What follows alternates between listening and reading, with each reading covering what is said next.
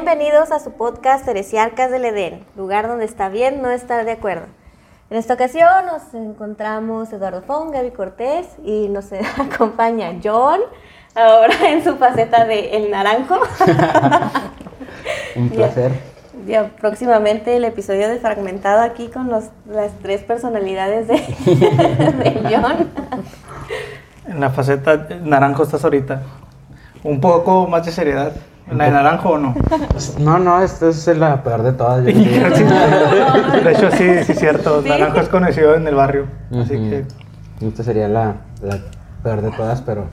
Pues, ahí Mira, pues qué bueno que estás aquí porque, eh, como nació en el episodio pasado hablar de este tema, y para eso tenemos una invitada especial.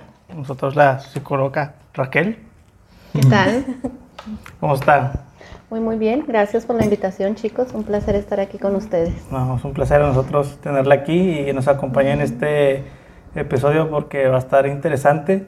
Y más para John, porque en esta faceta pues, va a necesitar un poquito de ayuda de la psicóloga. Porque, pues bueno, para ya entrar en materia, pues yo diría, la gente ahorita en la actualidad todavía tiene la idea de que es eh, ir al psicólogo es malo, no sé por qué.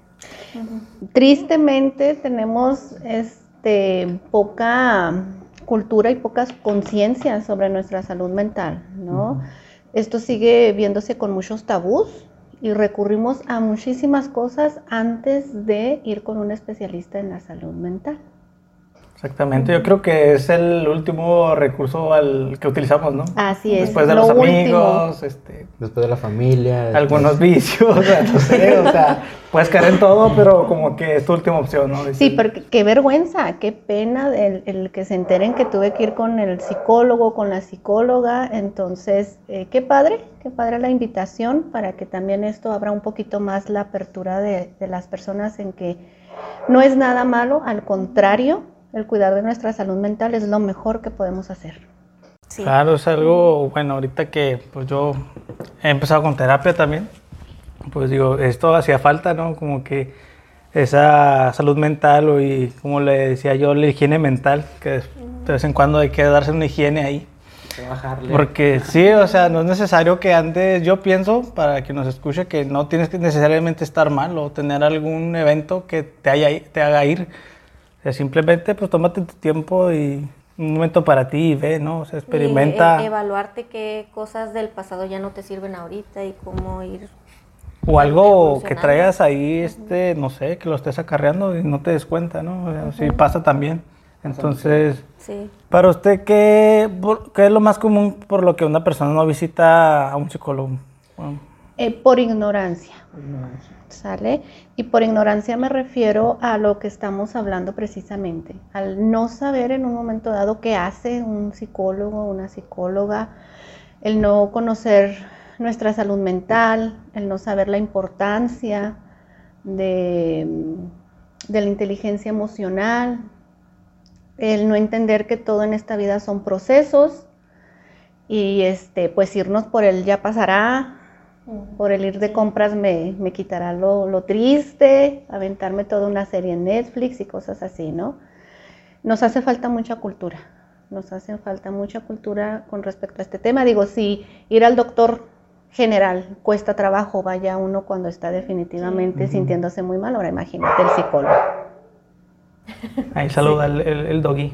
Sí. Dice que él también quiere ir. le hace necesita, de hecho. falta. Sí le, Está sí la hace- sí la- sí la le hace falta a mi perrito con, con el psicólogo. Pues esto me da otra pregunta. Eh, ¿Ir con el psicólogo solo se trata de hablar sobre el pasado, o sea, sobre algunos traumas, o se puede tratar algún otro tema? Todo lo que en un momento dado te genere alguna molestia. todo, todo lo que en un momento dado te genere alguna molestia, que tú percibas que no te permite funcionar de manera normal, ordinaria, adecuada, ¿sí? Eh, cualquier ciclo en un momento dado que, que está por cerrarse, llámele como sea, divorcio, cambio de trabajo, un duelo, por darte ejemplos, ¿sale? Bueno, a mi percepción, por ejemplo, no, para mí es serían algunas de las cosas por las que más uno va al psicólogo, ¿no? Por algún algo del pasado o algún algún evento que tuvo, ¿no? Algún trauma que tuvo, por eso dices, no, ya voy, no. Pero pues ahorita como dice, pues pueden ser por muchas más variantes, no, no nada más. Muchísimas, muchísimas cosas. De hecho, es, esto debería de ser tan prioritario como la salud física, ¿no? El tener esas visitas con el psicólogo, con la psicóloga, hablar de cómo estoy, cómo me siento, aprender a expresar mis emociones, a reconocerlas, a canalizarlas de una manera asertiva, más sin embargo no lo hacemos. Sí, porque eh, hablando de emociones, pues uno reprime muchas emociones a veces. O, a veces no sabemos identificarlas, no, no sabemos nombrarlas. Así es. ¿Sabes qué es lo que pasa? Que vivimos en, una sociedad en donde esto no se nos enseña. Eh, no hay una educación emocional. Lo que hay es un condicionamiento en donde nos enseñan cómo tenemos que reaccionar para quedar bien, por decirlo de alguna manera. Cómo comportarse. Exactamente cómo vernos bien ante la sociedad, ¿verdad? hablábamos de eso. Y el valor que le damos a las emociones, ¿no? Esto es bueno, esto es malo, y las emociones son emociones y son necesarias, todas. Pero aquí, por ejemplo, en México, este país tan machista, que un hombre exprese alguna emoción, pues es así como que, ay, pinche joto, ay, tiene sentimientos y, y también se hace que la misma sociedad hace que este tema pues se vuelva un poco más más difícil de, de, tratarse normalmente como lo deberían de tratar, de tratar, perdón. Yo en mi caso particular desde la secundaria tuve ahí algunas psicólogas con las que me, me acercaron a hablar por diferentes razones. Y a mí desde muy chico pues lo vi como que normalizado esto de que, ah, pues hablar con alguien. De hecho en un principio, cuando me tocó hablar con las psicólogas en la secundaria, eh, me di cuenta que de, de, nada me servía pues volvemos a lo mismo que hablamos el capítulo pasado, la adolescencia. Me creía Superman yo. Y siempre que hablaba con la psicóloga era decirle puras mentiras o victimizarme o exagerar las cosas acá al 100. Y la realidad de las cosas es que pues nunca se llegó a ningún lado y, la misma psicóloga lo detectaba que yo estaba ahí inventándole. Y ya en un momento en el que ya me puse a hablar bien con ella, que sí como que pues me hizo bajar las, las defensas que yo tenía ahí bien activadas eh, sí fue muy relajante y durante toda mi vida he, ido con algunos psicólogos, de hecho hasta a un amigo que se aventó también su carrera de psicología me agarró como conejillo, de, indias. sí, me hizo firmar una hojita donde él no se hacía responsable, que sí, pero pues él me estaba diciendo que es estudiante, pero yo por el hecho de que yo el tema con los psicólogos yo lo veo mucho como de desahogo, como que decir las cosas y porque uno cuando se queda con, sus pensamientos, no tienes otra perspectiva más que la tuya, entonces nadie te puede hacer ver como que algo diferente, Ajá, así como que, ay, esto puede estar bien o puede estar mal. Eh, yo siento mucho que el papel de un psicólogo es ser como que muy objetivo, ¿no? En todas esas cosas que le llegan a, plantear de repente a los, algunos locos. todos estamos locos, nada más que no todos sabemos disfrutar de esa locura. Y muy cierto, muy cierto lo que mencionas, ¿no? En este país, en esta sociedad, no tenemos la, apertura, aunque eh, en lo personal, en mi experiencia profesional, les puedo decir que en los últimos meses, meses, o sea, ni siquiera les voy a hablar de un año, yo creo que meses, está llegando mucho hombre a terapia. Ahorita ¿No será también a raíz de, la pandemia? Yo estoy completamente segura de que sí. Mm. Pero el hecho de que se estén dando la oportunidad de ir, pues está muy bien. Está excelente. Ahora, eso sí, la mayoría son jóvenes. Mm. Es un promedio de entre los 23 y los 35, 37 años. Mm. Pero está bien, está Perfecto. Pues igual pues, vamos a lo mismo, ¿no? A lo mejor los, eh, si va uno de 40, 45, pues ya es otra generación, ¿no? A lo mejor donde todo trae mucho arraigo eso de que, no, yo soy macho, ¿no? O sea, porque voy a ir... difícil la crianza, la, crianza, la crianza. Machista, ¿no? pues a esto va el tema, ¿no? A esto va el tema del episodio, va a esto de la crianza, la importancia. Porque, pues qué bueno que lo mencionan para entrar ahora sí en, en el episodio de cómo fue que usted está detectando que en cierta edad la están visitando ciertas personas, pero no encuentra, ni en este caso hombres, ¿no? Pero no es tan común que vaya, no sé, uno de 45 años, uno, uno o mayor a 45 años, 40 años. En hombres es muy raro. Es muy raro. Es muy raro. Y si van, la mayoría de las veces es eh, por esta cuestión de que la pareja ya les condicionó. Ah. O vamos a terapia o me voy o te dejo. Y casi siempre ellos no, no duran. Ok. No duran. Entonces lo padre de estas, eh, eh, estos hombres que están llegando a, a terapia ahorita es que están llegando por su propio pie.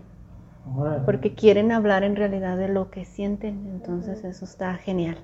Pues que y yo ya quiero entrar en el tema, pero es que me surgen más preguntas, ¿no? O sea, por ejemplo, ahorita de, de chismoso nomás, porque como que es como que un este me entran las dudas así de que cuál es el tema que más van y buscan o por qué, cuál es la razón por la que más van y piden una sesión, una terapia, cuál es la más recurrente. Eh, hablando de hombres, hablando de mujeres. En general, el que más coincida. En general, ok, bueno, mira, es que aquí hay algo eh, interesante. En mi experiencia profesional, Sí. yo vengo trabajando con mujeres desde hace más de 10 años. Entonces, mi trabajo está muy enfocado hacia la mujer.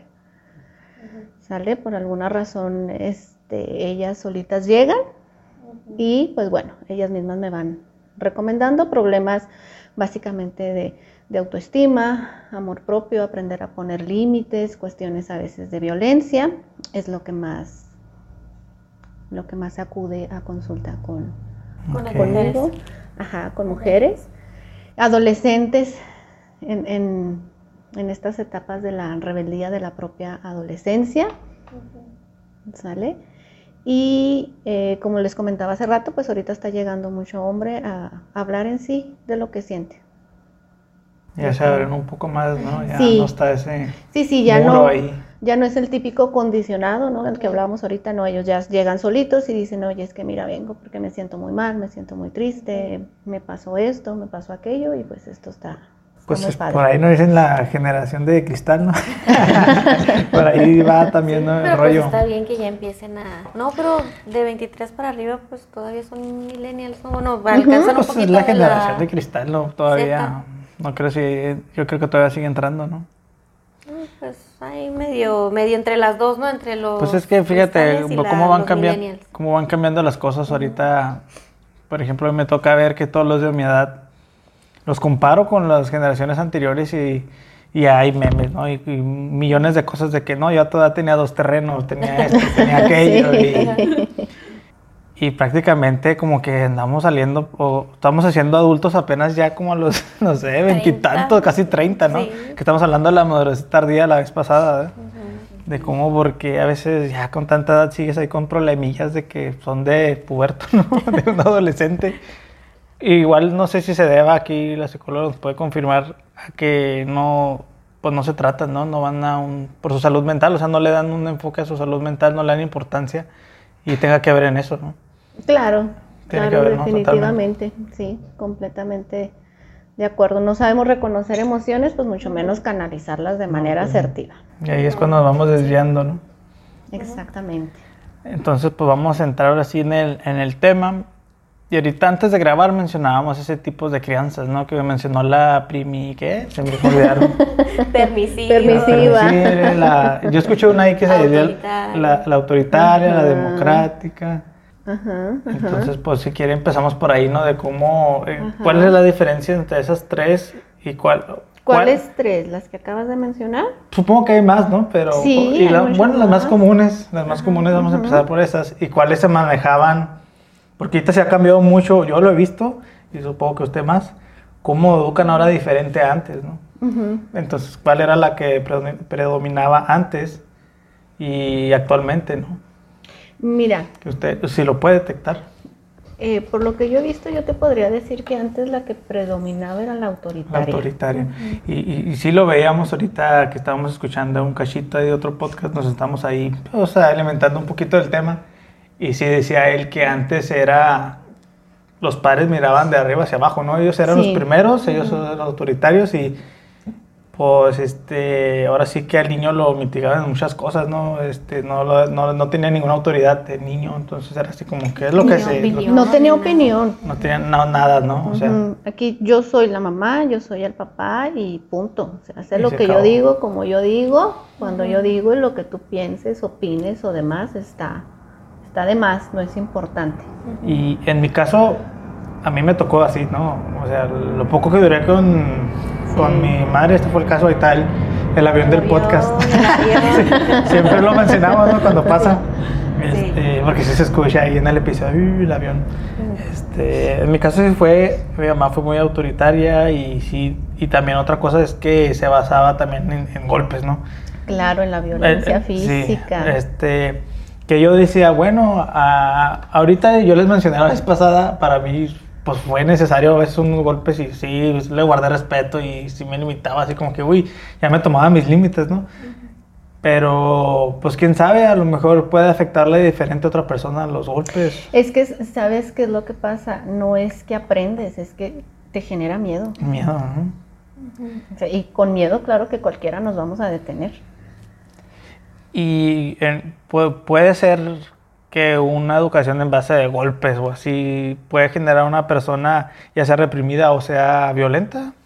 Ambas cosas. Ambas cosas, ¿no? Es que Sí. no- yo no sé dónde está la brecha ahí de cómo depende. eh, es que esto depende mucho de la persona, de sus recursos personales. Mm, Es que más, más o menos un poquito la discusión que teníamos en el episodio anterior era de que a nosotros nos tocó de que si respondíamos a cachetada, Cachetada, sí. entonces, y por ejemplo a, a un compañero que estaba ahí a mí, nos trataron de esa manera, pero a nuestros hermanos más chicos ya no. O sea, ya ellos les dejan hacer lo que sea, eh, a veces les contestan horrible a nuestros papás y no pasa nada. Al contrario, hasta se ponen a hacer las cosas que, que están exigiendo los, los, los hijos. Entonces, como que no, no entiendo ahí. ¿Sabes aquí qué, qué influye Sí. mucho? La parte del miedo cuando somos mamás o papás primerizos, ¿no? Entonces, este miedo influye mucho en, en cómo tratamos a ese primer hijo. ¿sí? Y conforme vamos teniendo más, pues los vamos como que dejando, Soltando, ¿no? dejando. Pues que vas aprendiendo a, a educar, ¿no? Me imagino. No educar, lo que pasa es que la presión, el estrés ya es más. Con el primero estás al pendiente de todo.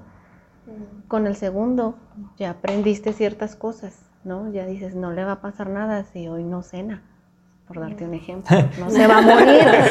Sí, sí, cierto. sí. Y con el primero no, o sea, con el primero es no, o sea, ¿cómo esto? comer. Sí, y luego aparte no es lo mismo criar un hijo que criar dos, o criar tres, cuatro, Sí. cinco, más las actividades normales este, que tenemos, entonces vamos dejando mucho ya, ¿no?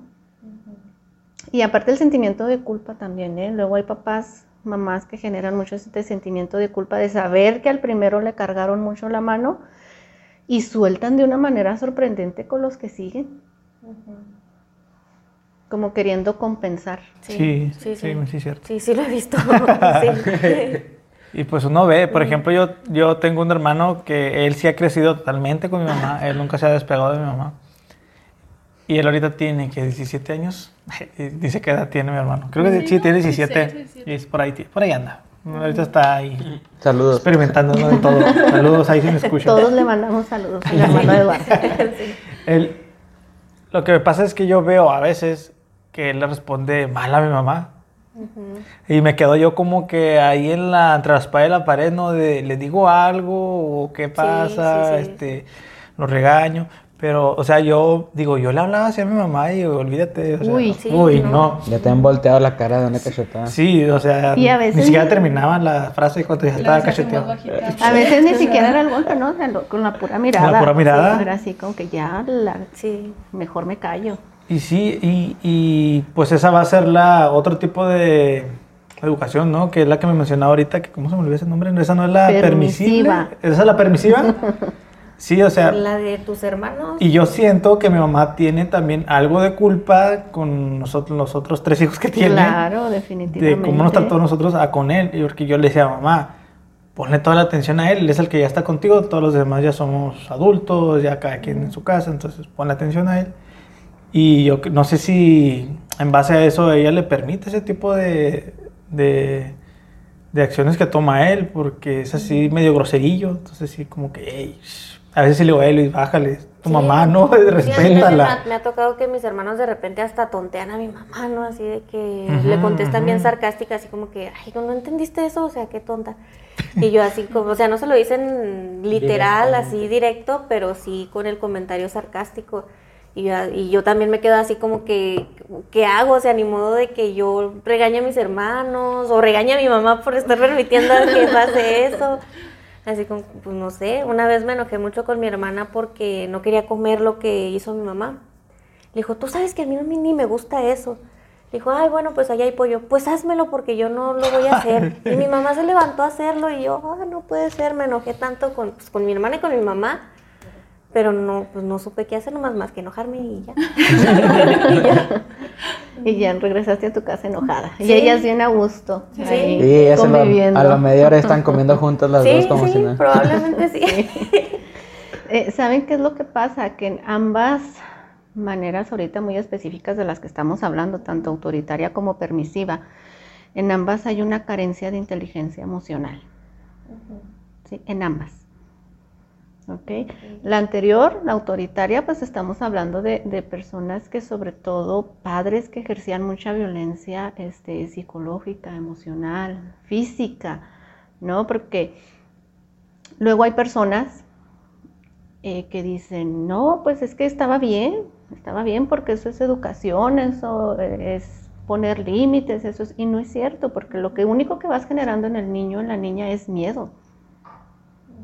Y esto a su vez va provocando inseguridades, o sea, me convierto en una persona que no sé dirigirme de una manera este, espontánea, natural, con lo que quiero, con lo que siento. ¿Por qué? Porque nunca se me dio la oportunidad de expresar, de decir lo que siento, lo que me gusta, lo que no me gusta.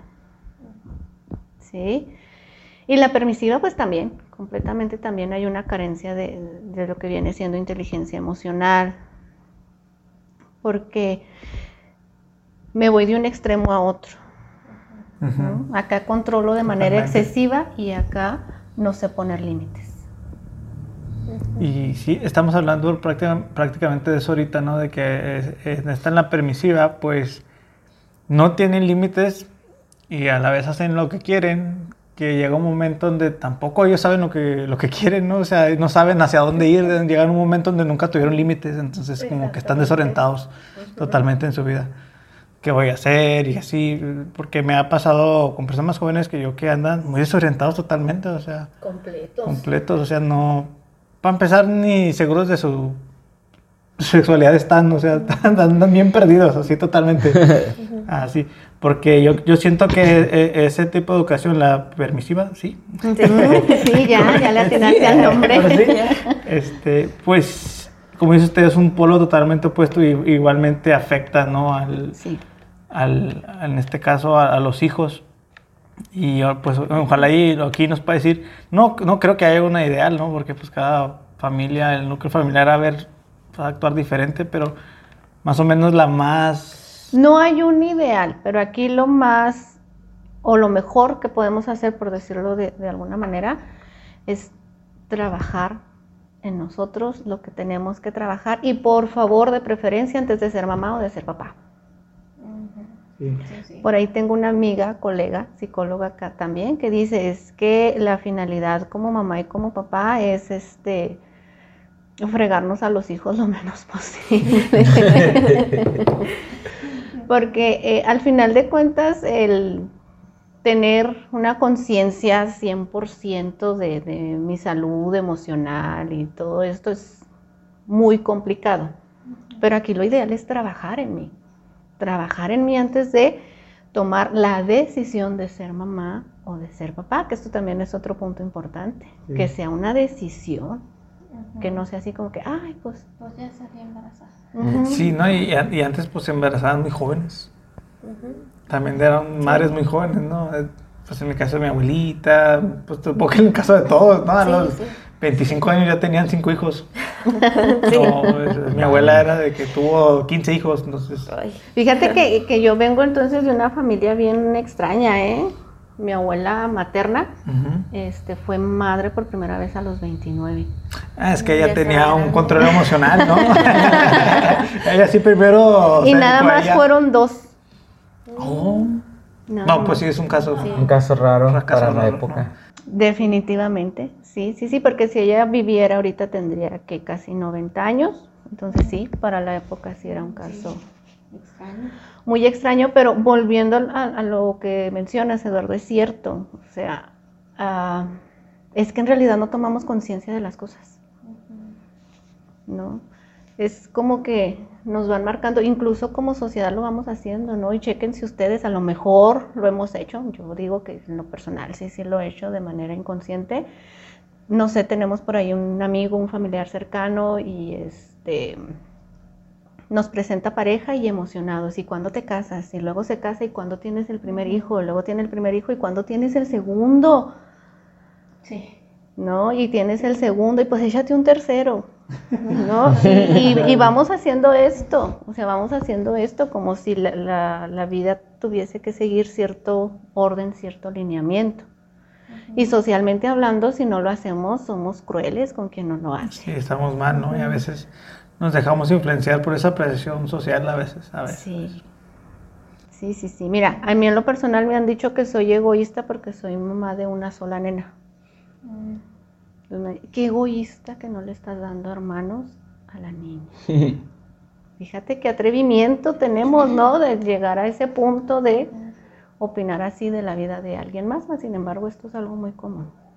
Pero igual, o sea, yo pienso que todas estas eh, cosas que tienes en tu lista de cosas sociales que tienes que cumplir, como pues el caminito, ¿no? De terminas tu carrera, pues tienes un trabajo, este, te casas, tienes un hijo, tienes una casa, todas esas cosas que te dan como que palomeando socialmente. Ajá. Sí. Este, hay mucha gente que, que pues no reconoce que está siguiendo un patrón que no es lo que ellos quieren. Quieren. Y caen mucho en, en lo que dice la sociedad. A mí en lo particular me ha caído mucho este, presión social porque yo tengo mucho tiempo sin tener novia.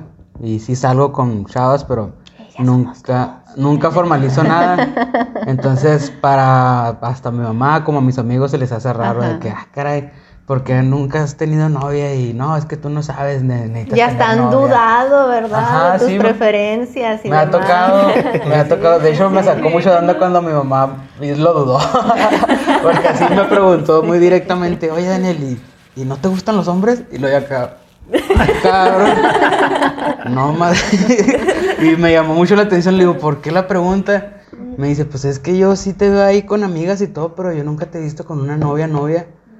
Y le digo, pues es que soy inalcanzable. Ay, no quería que cualquiera. agarrar la casa como motel, yo creo. No te creas, no, pero, pero sí, o sea, yo, yo siento que el, el rollo este de la relación, pues es algo como que muy importante porque es, es como que elegir a la persona que te puede complementar a hacer cosas que tal vez para ti se te compliquen, no sé. Y siento que es una decisión importante que pues no, no sé, yo no la tomo a la ligera, pues. Es que todo lo que tenga que ver contigo es una decisión importante que nunca se debe de tomar a la ligera. Todo. Y eh, a mí me ha pasado mucho que, por ejemplo, con varios amigos que tienen problemas con su novia, que ya se dejaron, y así hablando con ellos ya en la peda de que, oye, ¿y esta chava? Ah, pues es que la verdad nada más andaba con ella porque no quería estar solo. Y luego y así como que, güey, pero no piensas que es mejor estar solo que mal acompañado. O sea, eh, te hicieron pasar un trago muy amargo por no querer estar solo y yo pienso que solo te lo hubieras pasado más chido. Pero fíjate que este miedo a estar solo es de los miedos más grandes que tiene el ser humano en general, seas hombre o seas mujer. Aquí la cuestión es que, bueno, lo manifestamos de diferente manera, ¿verdad? Ya si somos hombres y somos mujeres, pero eh, contestando o regresando a lo mejor un poquito a la pregunta que hacías hace rato, Sí. Eduardo, de que por qué iban tanto a, a- a terapia la gente, que, era lo que más buscaba. Después de un trabajo intenso, la mayoría llega a esta conclusión, ¿eh? Miedo a estar Estar solo. solo. En donde, bueno, pues hay diferentes escenarios, ¿no? O permito mucho o tengo relaciones nada más este, con diferentes personas por no sentirme solo, no sentirme sola, o estoy en alguna relación a lo mejor no muy sana, por lo mismo, o sea, si me explico, el, el escenario cambia, pero este miedo a estar solo es básico, ¿eh? Viste, John, le diste al, le diste al clavo. Pero yo siento que eh, yo como lo veo ciertas cosas, eh, yo pienso que hoy en día es muy difícil estar solo, ¿no? O sea, te podrás hacer una idea en la que tú estás muy solo y que nadie te quiere, pero te puedes saber que tienes uno o dos amigos al que le importas o no sé, alguna familia, algún familiar. Este, esta idea de que estamos solos, solos, solos, no digo que no pase, pero a, como se generaliza en la sociedad de que, ay, me siento solo y bla, bla, bla. Es más una idea que, que se crean más por, por la presión social que generan. O sea, no, tú no puedes ver a alguien solo o no sé, en alguna cena familiar que llegan, no sé, parejitas de que, ay, tu primo ya anda con esta, tu, él ya anda con aquel. Y en cuanto llega el solterón, pues ya así como que, acá, y, ¿Y tú para cuándo? ¿Y tú para cuándo? Sí, sí, sí, son comentarios que siempre caen. Sí, sí, sí. O tú para cuándo, y que la fregada, y así de que... Uh". O sea, mira, no, yo sé que mi mamá escuchó el podcast y de modo, pero te va a ventanear, madre. pero mi hermano tiene 17 años, o 16, algo de lo mismo. Pero mi mamá de repente, oye, ¿tu hermano será gay? Mamá, o sea, ¿por qué piensas eso, no? Es que, ¿sabes que El concepto de la soledad, yo creo que deberíamos de partir de ahí, ¿no? El concepto que socialmente tenemos de soledad.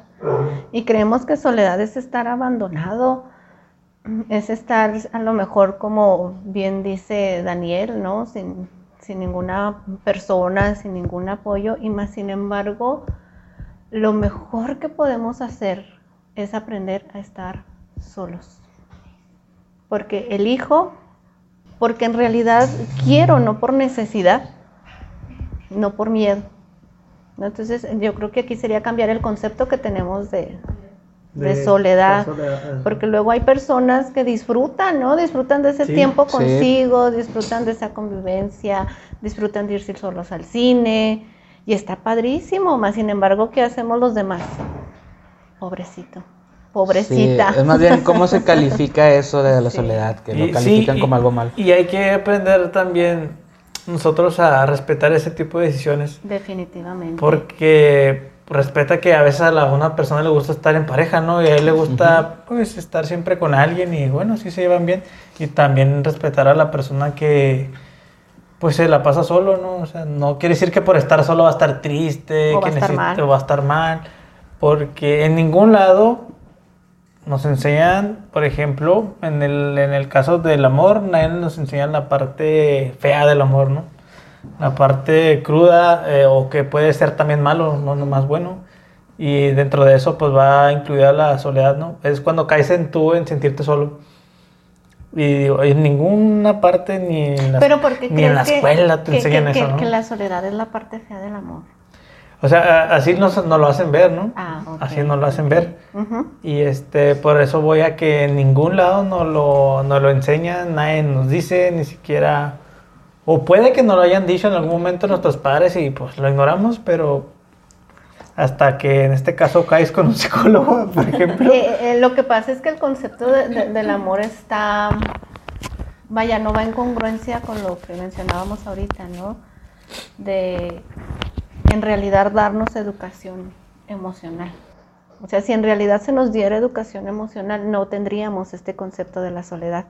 Y entenderíamos que las, el estar solo, el, aprender a estar conmigo, convivir conmigo, está bien y es lo más sano. Pero como no lo tenemos, aparte, el sistema tiene demasiadas maneras de ayudarnos a evadirnos. Sí, demasiadas, exactamente. bueno, pues de ahí entonces viene la idea de que el estar solo está mal. Y ¿Qué, fue eso? Tocó la Moni la, la puerta. Ay, se me fue la pregunta totalmente. me distrajo el sonido y se, me, desapareció la pregunta. Que regrese, que regrese. Que regrese, ¿verdad? Pero bueno, eh, en el tema que estábamos, tocamos la autoritaria, la permisiva. La permisiva. Y por ahí está que la que yo escuché que dicen la, la democrática, ¿no? Que en esa ocasión los que estaban hablando decían que de alguna manera era una de las más aceptables. No sé en qué Es consiste. la mejor opción. Bueno, mira, autoritaria por lo regular este, son figuras eh, paternales que no generan confianza, no generan lazos de apego, ¿sale? Porque siempre yo como mamá o como papá tengo la razón. Entonces esto ocasiona que las emociones del niño o de la niña sean minimizadas o sean ignoradas. Entonces ese niño o esa niña por lo regular lo que aprende es a responder, pero a responder de una manera en la cual no estoy a lo mejor de acuerdo, a lo mejor ni siquiera entiendo, pero yo sé que así mamá y papá me va a aceptar. No me va a poner peros. ¿Sí? Y claro, a la larga pues genera este adulto inseguro, este adulto que va buscando siempre ser aprobado, siempre ser aceptado, ¿sale? Y la permisiva, eh, pues es esta ah, crianza en donde lo que predomina es el sentimiento de culpa y un mal manejo también de mis, de mis emociones, ¿no? Genero mucha culpabilidad en, en relación a todo lo que viene siendo el, el- el poner límites con referente a, a los Y donde en la, en la, ya se me fue el nombre. democrática. No, no, la permisiva. Eh, ahí no existen límites o muy pocos límites. Existen o- muy pocos límites Ajá. y por lo regular algo que ocurre muy frecuentemente es que cuando yo pongo un límite, luego luego viene mi sentimiento de culpa y entonces Lo quito. lo quito. Y por lo general en un, en un digamos, en un, en un niño que ya está entrando a la adolescencia, si no tiene, digamos, esos límites, podrá ser que eh, se abra la brecha que se haga un niño grosero o, o que se haga un niño este, maleducado, como decimos. Claro, ahora hay muchos factores. Sí. ¿Sale? Como bien lo comentábamos al principio, aquí también tiene mucho que ver mi personalidad, lo que yo traiga, ¿sí? En este caso, eh, mi temperamento, que es muy diferente al carácter, ¿sale? El temperamento es con lo que yo nazco, si soy muy tranquilo, muy tranquila, si soy muy inquieto, muy inquieta, ¿ok? Y el carácter es lo que yo voy formando eh, con el transcurso de, De los años. sí, con mis experiencias y, y demás. Y ahorita que menciona esto, ¿cree que somos así por genética o somos así por Claro, aprendizaje? El, el temperamento siempre va a venir por genética. Por genética. Sí, el en el carácter ya van a influir ciertas cosas, entre ellas el aprendizaje. Y un- El carácter se forja. Sí, Y, y, por ejemplo, en el caso eh, en tu familia, yo siempre escucho que ah, es que mi papá es idéntico a mi abuelo. Es idéntico, así en su forma de ser, ¿no? Entonces, esto viene a que sí puede ser por genética o es por genética y aprendizaje y también. aprendizaje. Porque Después mira, combinado. si el niño, este, no sé, te voy a dar un ejemplo. Si el niño se agarra un libro y se pone a leer, y entonces la familia dice, mira, igual que el abuelo, lee Ajá. mucho igual que el abuelo. O sea, ahí están ambas cosas, porque yo le estoy enseñando al niño y aparte le estoy dando aprobación al niño, le estoy dando reconocimiento, entonces el niño va a empezar a leer como lo hacía el abuelo, ¿no? Por darte un... Aparte que ejemplo. empieza como a, a aprender ciertos gestos que hace la misma familia, ¿no? Como, Claro. eh, no sé, si mucha familia le hace el clásico de que también él lo empieza a implementar. O ciertas groserías en específico, en la manera de hablar también. Y es más que nada porque pues es la primer fuente primer de, de- contacto. ajá, la primera fuente de educación que tiene el papá o la mamá. Y es que a y hay veces que los hijos son así como que totalmente diferentes al padre, ¿no? En todo, o sea, hasta físicamente eh, y en la forma de ser el niño. Pues a veces es cuando dicen que abuelió, ¿no? Que ahí fue totalmente, y, y fíjate, si el, el abuelo estuvo ausente, pues ahí sí tiene que ver mucho, ahora sí la genética, ¿no? De que tuvo mucho que ver en cómo se formó el niño. Claro, vamos a traer cosas por genética, pero definitivamente la mayoría de las cosas van a ser por aprendizaje. Así como dicen, naciste malo, o sea, nacen malos o se hacen malos. Pues que cuando, eh, con lo mismo que decías, con lo que comentabas, Ajá. este, uno cuando, bueno, yo pienso, ¿verdad? A ver, es- pero ahora tú eres el psicólogo que... No, no, no, yo te estoy diciendo lo que yo pienso, yo te estoy diciendo lo que yo pienso. te creas, no, es chascarrillo ahí nomás. Y ya hiciste Para que romper ahí el- Ya hiciste que se le olvidara lo que iba a decir. Ya, ya no quiero decir nada. Sí, no, ya ni me acuerdo qué iba a decir, güey. Siempre me invento eso, ¿eh? A Gaby siempre le digo, ¿a ti quién te ¿A ti quién preguntó? es una broma, no. Ay, ahora cómo. Pero borraste sus ideas. Ya sé, ¿verdad? Ya. Ah, ya me acordé, ya me acordé. Este, uno como niño puede decidir o seguir los mismos pasos de su padre o de su familia o seguir lo contrario, o sea, el papá te puede enseñar como qué cosas hacer o tú puedes aprender qué no hacer de lo que hace tu papá. Alguna es por vez eso que también. escuché, leí, la verdad no me acuerdo dónde, pero como un tipo, a lo mejor, como un tipo fábula o algo así, de dos hermanos que tenían un papá alcohólico. Entonces que uno así se hizo súper alcohólico, igual que el papá, y el otro no tomaba nada.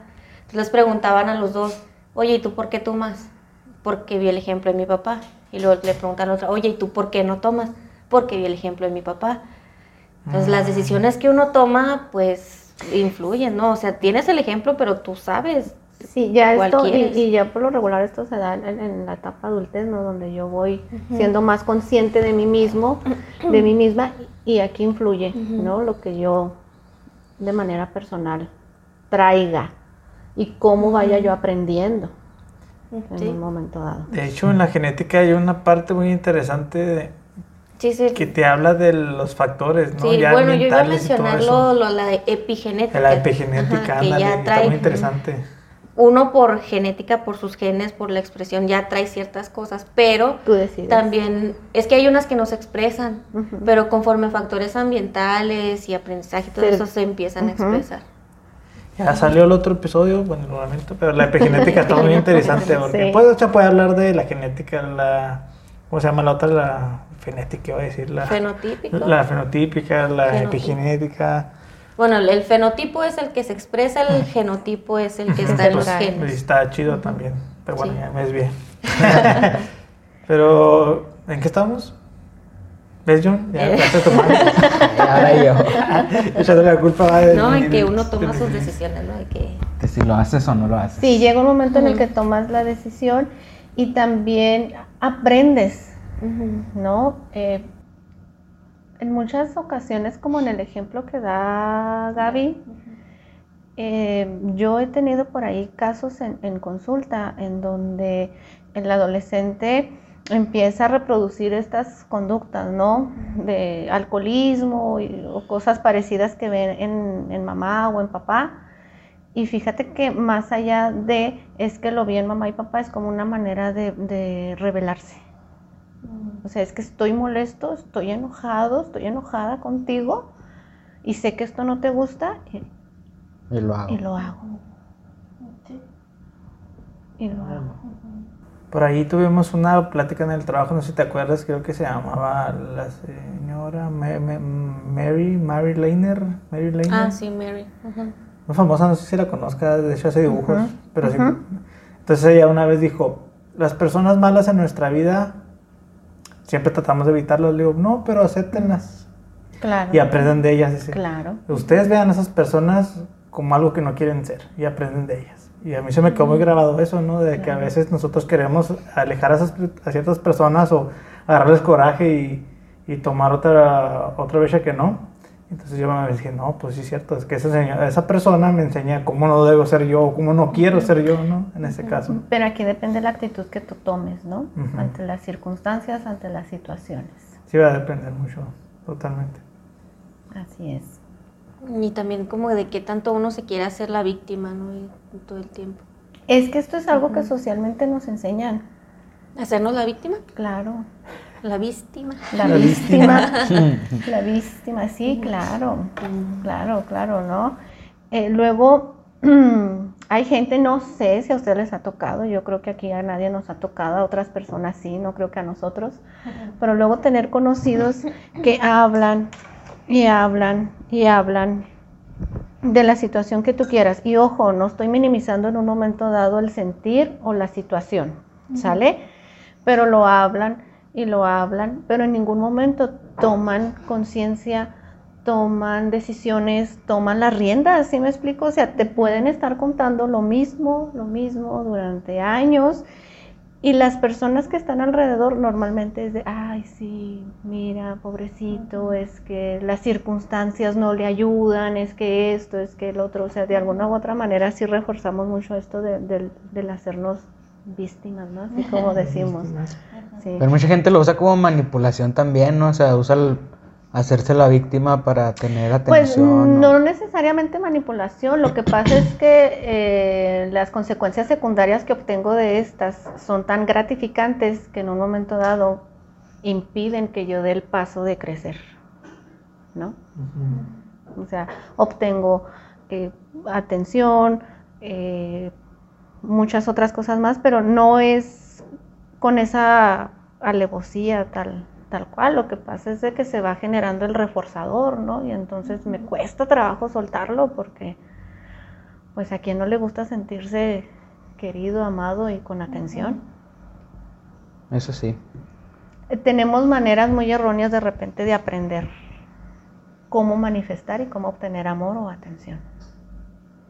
Esto está muy interesante. Lo digo abiertamente en el podcast. ¿Alguien no quiere un más café? no, yo no, gracias. Raquel, pues yo no, ahorita me estamos ahogando. Te, puede servir. Porque vives así que bueno. Eh, eh, pues yo sabía, yo sabía ya de antes que, que iniciáramos el episodio que iba a ser muy interesante. Dije, este podcast va a estar interesante porque este tema pues a muchos les va a interesar y ojalá haya muchos por ahí digan, ah, voy con un psicólogo porque me interesa, me interesa tratarme.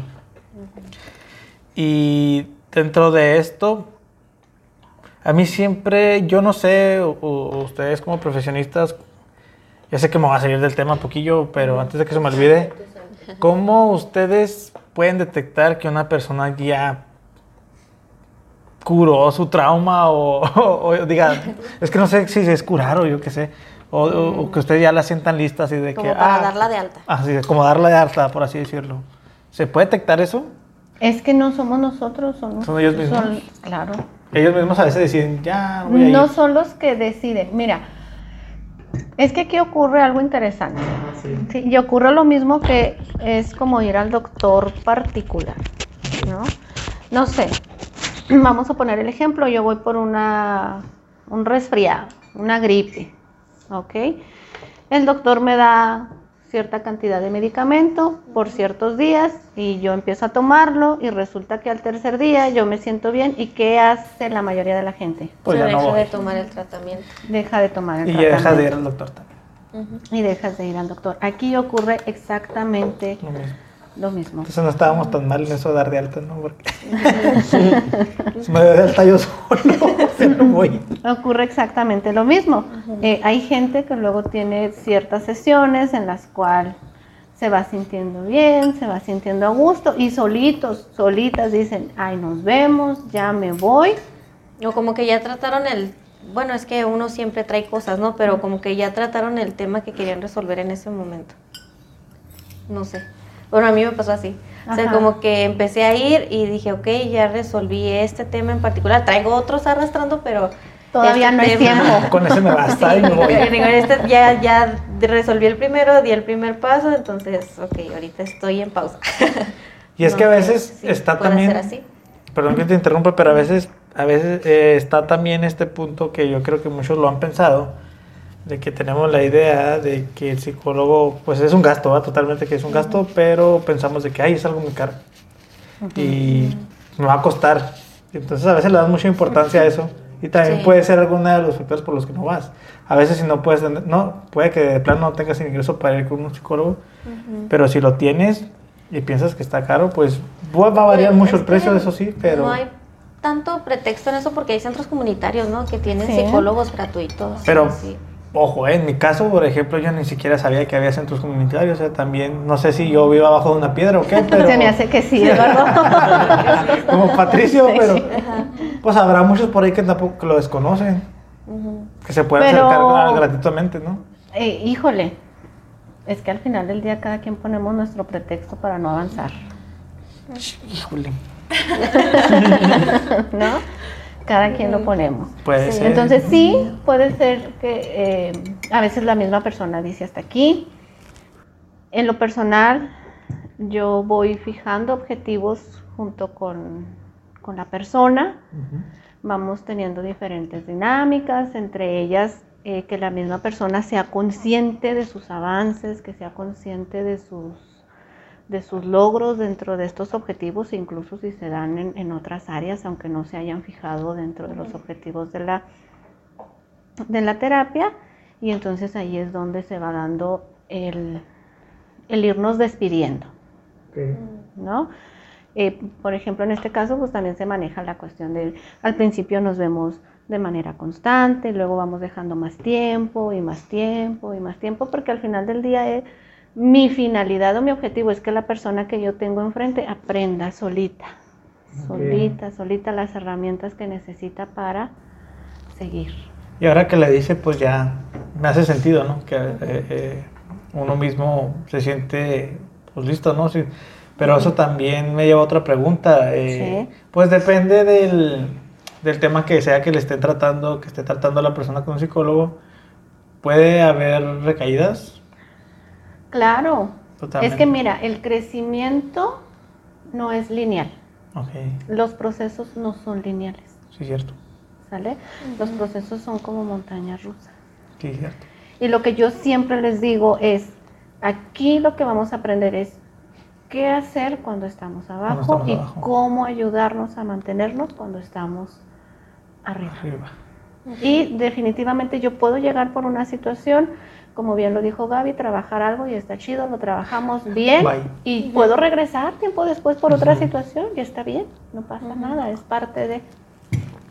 Imágenes lo ilustran muy bien, ¿no? Porque sí, sí, me ha tocado ver esas imágenes donde están esas como onditas y sabes, Sí. estás abajo, a veces estás arriba, una montaña rusa. Así es.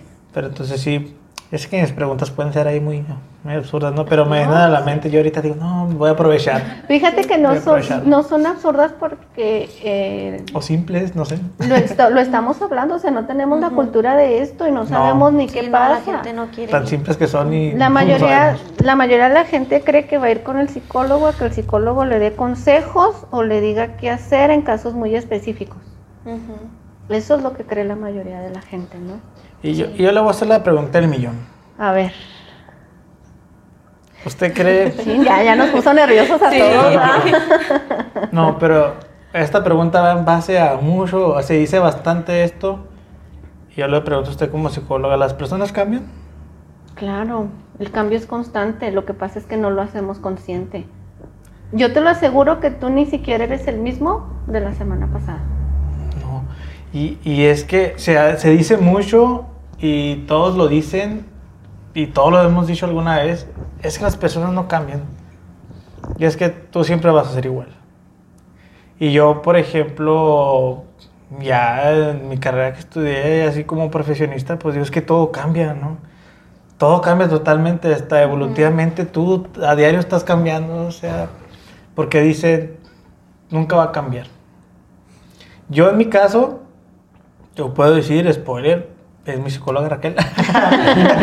este, yo en lo personal siento que he cambiado bastante y yo creo que hasta personas que me conocen, a ustedes no me dejarán mentir que he cambiado, ¿no?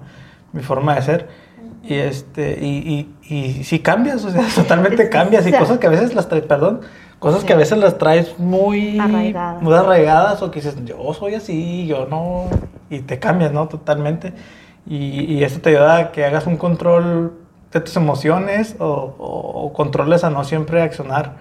O, o sí, ¿no? En vez de a controlar esas reacciones que tienes a veces. Y digo, sí cambias, o sea, totalmente cambias.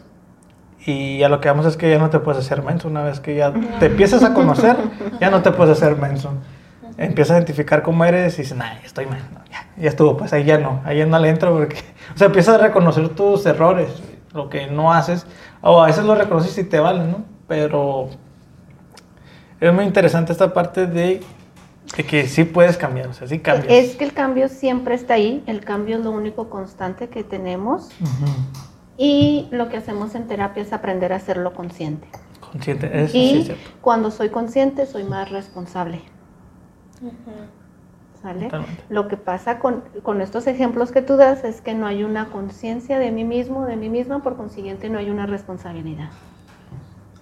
Y entonces voy dejando todo a lo demás, ¿no? Sí, cierto. Y eh, pues voy a hablar un poquillo pues, de mi caso. Por ejemplo, yo no me di cuenta que traía problemas arrastrando que fueron en base a eso que estamos hablando, ¿no? En, en mi caso fue ausencia, un poco de ausencia del- de la educación de parte de los padres, ¿no? Eh, puede haber, en mi caso, pues hubo, estuvo nomás la, la madre, el papá estuvo ausente. Y digo, esto sí afecta a la larga. O sea, a veces uno Claro. pues se siente, no, yo maduré, yo me fui solo, ya llegué hasta acá, mira todo lo que tengo y de repente, pum, recaes, ¿no? Y dices, ojalá, órale, todo lo que estuve arrastrando y reprimí por años. Llegó un momento donde, pues como si fuera un globo, se infló tanto que tronó. Y, pues, y no puede ser, eh, y, en mi caso me llegó por, pues, por un acontecimiento, pero no sé si a veces usted me puede confirmar esto. ¿Es necesario que pase algo así? ¿Alguna pérdida de algún familiar o algún trauma que por ahí pasó para que uno se dé cuenta de esto? ¿O puede nada más surgir de la nada? Eh, mira, no tenemos la conciencia como lo hemos repetido muchas Sí. veces. Entonces la mayoría de las personas llegamos a este proceso porque algo ocurrió en nuestra ocurrió, vida. algo nos Cuando sacudió. se toca fondo, ¿no? Algo así. Sí. Sí, sí, totalmente. Sí, sí, algo nos sacudió que entonces dije, voy a hacer. Voy a ahora sí a ir con el psicólogo, con la psicóloga, pero esto también es varía. O sea, hay personas que pueden pasar por muchas situaciones y nunca Y no van. tomar esta conciencia. Puede haber personas que uno o dos eventos que considere significativos lo hagan, ahora sí que va dependiendo también de cada quien, pero la mayoría sí, porque no tenemos la conciencia de, de hacerlo de manera natural. Entonces, totalmente o- o a lo que en el tema, la médula es de que sí importa totalmente la educación que nos den en nuestro desarrollo. Eso es más importante, ¿no? Supongo, en, Sí, En la crianza. en la crianza, ¿verdad? Es totalmente importante. nuestro objetivo como mamá y como papá es crear seguridad y un niño o una niña autosuficiente, que se sienta amado, que se sienta capaz, que se sienta seguro, ¿sale? Y en la mayoría de los casos no es que existan mamás o papás malos, es que existen mamás y papás con mucha carencia emocional que les cuesta trabajo entender cómo reaccionar ante las diferentes situaciones y ante los diferentes procesos que tenemos como seres, seres humanos. Y los miedos, los miedos personales, los miedos personales también que, que en un momento dado me impiden expresar mis emociones, porque algo bien básico es eh, el, el expresar amor a nuestros hijos. Y en muchas ocasiones, aunque ustedes no me lo crean, esto es tan complicado. Luego Sí. hay tanta mamá y tanto papá en consulta que me dicen, es que yo amo mucho a mi hijo, pero no sé cómo. O sea, me cuesta darle un abrazo, no sé cómo darle un beso, no sé. ¿Por qué? Porque existe también esta creencia que la expresión de emociones eh, me pone vulnerable. Como, se ve como debilidad. Exactamente. Totalmente, sí. Y no Sí. solo con los hijos, ¿eh? En mi caso, siempre en mi caso, o sea, para no generalizar, este, yo a mi abuelita materna la quiero mucho, mucho, mucho, mucho. Pero no sé por qué me cuesta tanto expresárselo o decírselo, abuela, la amo. O sea, no, creo que hasta ahorita no se lo he dicho. Jamás se lo he dicho, solo lo he escrito, pero así en persona jamás se lo he dicho y no sé por qué me puede tanto decírselo. O sea, no sé, no sé si a alguien de aquí le pasa algo igual. Sí, a. Ajá, o sea, uno los ama infinitamente y yo a veces veo videos o imágenes de que no, luego es tarde y así, y si dice, uy, pues me hacen pensarla, ¿no? Luego Sí. no me quiero arrepentir, nunca se lo dije. Ujú. Y, y espero que este podcast ahorita que lo estoy diciendo abiertamente me sirva para, llegar a hablarle y decir, abuela, la amo mucho. Ya y- eso lo dijiste mu- a algunas personas. Entonces, ahora que Sí, o se sea, uno dice, te amo a una persona con tanta naturalidad porque a alguien que le tengo que agradecer tanto me cuesta mucho, o sea, Ajá. Me río porque a mí me, se me hace más fácil decirle a mis perras, ay, te amo y que no sé Sí. qué, pero a una persona se me hace bien difícil, Y bien es- difícil. y es que a lo mejor- perros me las paso diciéndoles así. a lo mejor John tocó ese punto de que uno sí se siente o muestra una parte vulnerable de uno mismo, ¿no? O frágil, no sé. no Es que es la creencia, es lo que nos, nos Es la hacen creencia creer. totalmente, ¿no? La ignorancia, ¿no? Total. Tenemos la idea de que la persona fuerte es la persona que tolera, es la persona que aguanta, es la persona que resiste y es la persona que jamás se quiebra. Por consiguiente, jamás va a expresar la emoción. Y sí. Y es total y completamente contrario. Se necesita mucha más fortaleza para expresar mi emoción, entenderla, vivirla y canalizarla de una manera asertiva. Me faltan más sesiones. Yo pienso que, que también influye mucho cómo lo tome pues, la otra persona, ¿no? En este caso tu abuela, eh, no sé, hay personas en las que, que le hables así de que, ay, te quiero mucho, y como que ellos no lo toman muy bien por X situaciones que han tenido. Este también depende mucho de eso porque yo en lo personal con mi abuelita es de abuelita y cómo está y la quiero mucho y esto y el Ajá. otro. Pero es mucho por eso porque mi abuelita no... eh, Es recíproco. Ajá, sí acepta como que esta, esta manera de juguetear. Cosa que con mi abuela materna eh, no era tan así. Mi abuela materna era un poco más seria, más estricta, más acá. Y no, no era mucho así de demostrarle también mi cariño a, a mi abuela materna. Aparte que no la conocí mucho, pero sí es más... Yo pienso que influye también eso, que cómo lo, lo, lo tome la persona, cómo lo acepte. Fíjate qué interesante aquí lo que dice Daniel, porque eh, dentro de lo que viene siendo inteligencia emocional, yo aprendo que la respuesta a la otra persona es de la otra persona. Yo quiero expresarlo y yo lo hago. Si tú lo aceptas, qué bien. Si tú no lo aceptas, qué bien también. Esto es lo que yo traigo, esto es lo que yo quiero hacer y, y lo hacemos más. Sin embargo, pues sí, definitivamente sí es muy, muy, muy complicado porque pues influyen muchas, muchos factores, ¿no? Como el miedo como al rechazo. Sí, total, eso iba a decir, ¿no? De que puede ser ir por ahí también. Aunque eh, ahorita que mencionas eso, en el caso de con mi abuelita, yo sé que nos lo decimos de alguna de otras formas, ¿no? Con un abrazo, con una mirada, con una plática de un café. No lo decimos de algunas otras formas, pero pues sí es cierto, a veces ella también no es así. O sea, no es de que... A veces sí me abraza con, y yo siento bonito el abrazo y así, pero tampoco ella no, no recuerdo que me ha dicho, "Oye, te amo mucho y así. Sí me dice, te quiero mucho y así. Pero a veces también como que es- estamos igualitos los dos, como que ahí Te va a llegar a reclamarle a su abuelita. algo, algo nos detiene ahí. Ahorita quiero que le marques a tu abuelita. porque Ay, que ahorita me di- no me di cuenta, ¿eh? Ya Acabo de de, hace mucho. acabo de tener un podcast terapéutico. Totalmente, ¿no? Y pues esto espero que les esté sirviendo también a ustedes y a quien nos escuche, porque ¿cuándo, en qué momento de la vida nos enseñan esta parte? No, pues, Nunca. Nunca, ¿verdad? Nunca, o sea. Pues, porque ni nuestros papás saben. Es que todavía en la actualidad mencionas, voy al psicólogo, ¿por qué? ¿Qué te pasó? O sea, hay una diferencia. tu papá, ¿no? Te juzgan que, de que loco. hasta tú le dijiste, ¿qué está mal o qué? No, pues no, no, pregunto, ¿no? Pero, y me gustó lo que le contestaste, ¿no? Que te pareció buena idea y quisiste ir. Está bien. Pero, por ejemplo, hay una diferencia grande entre un psiquiatra y un psicólogo. Ah, sí. un psiquiatra ya hace Sí, sí. enfermedades más graves. Sí, no, pero es que a veces. Es diferente, ¿no? Grave, sino fíjate que diferente, qué ¿no? interesante esta pregunta, porque precisamente el sábado por la tarde, este, por ahí también le vamos a, a compartir el podcast al, al psiquiatra para que nos escuche. este, conocí ya personalmente a un psiquiatra con el que tengo tiempo haciendo referencia de, de pacientes. Ok. Eh, nos conocimos por una paciente en, en común y nos habíamos estado mensajeando, pero no nos conocíamos en, en persona.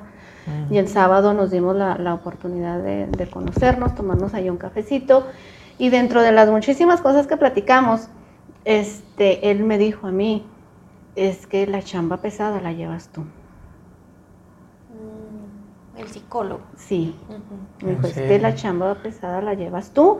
Entonces él me comentaba que dentro de, de su manera de trabajar, él a sus pacientes siempre les pedía, ve a atenderte, ve con psicólogo.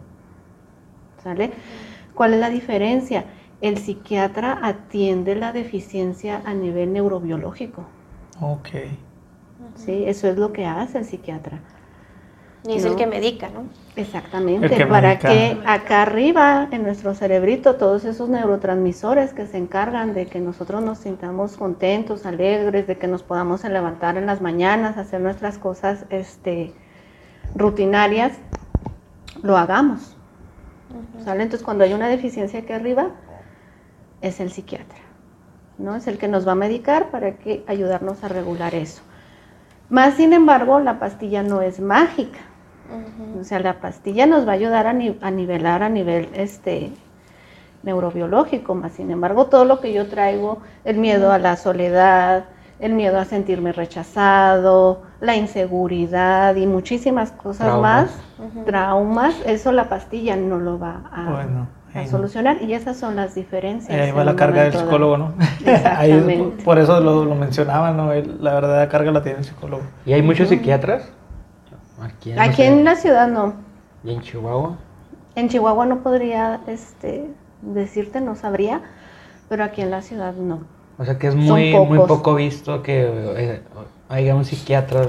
Se me hace raro porque yo pensaría que en cada ciudad debería haber uno, ¿no? Pienso yo. Varios, más sin embargo sí son muy, este, Muy escaso. sí, y fíjate que a diferencia de lo que a lo mejor aquí podemos creer, eh, la mayoría de la gente incluso se siente más en confianza o con menos miedo de decir voy con el psiquiatra que con el psicólogo. Mm. Qué raro. porque es meramente medicamento. O sea, el psiquiatra en realidad muy pocas veces se va a poner a platicar contigo de lo que tienes, de lo que traes, de lo que sientes. Normalmente es el medicamento.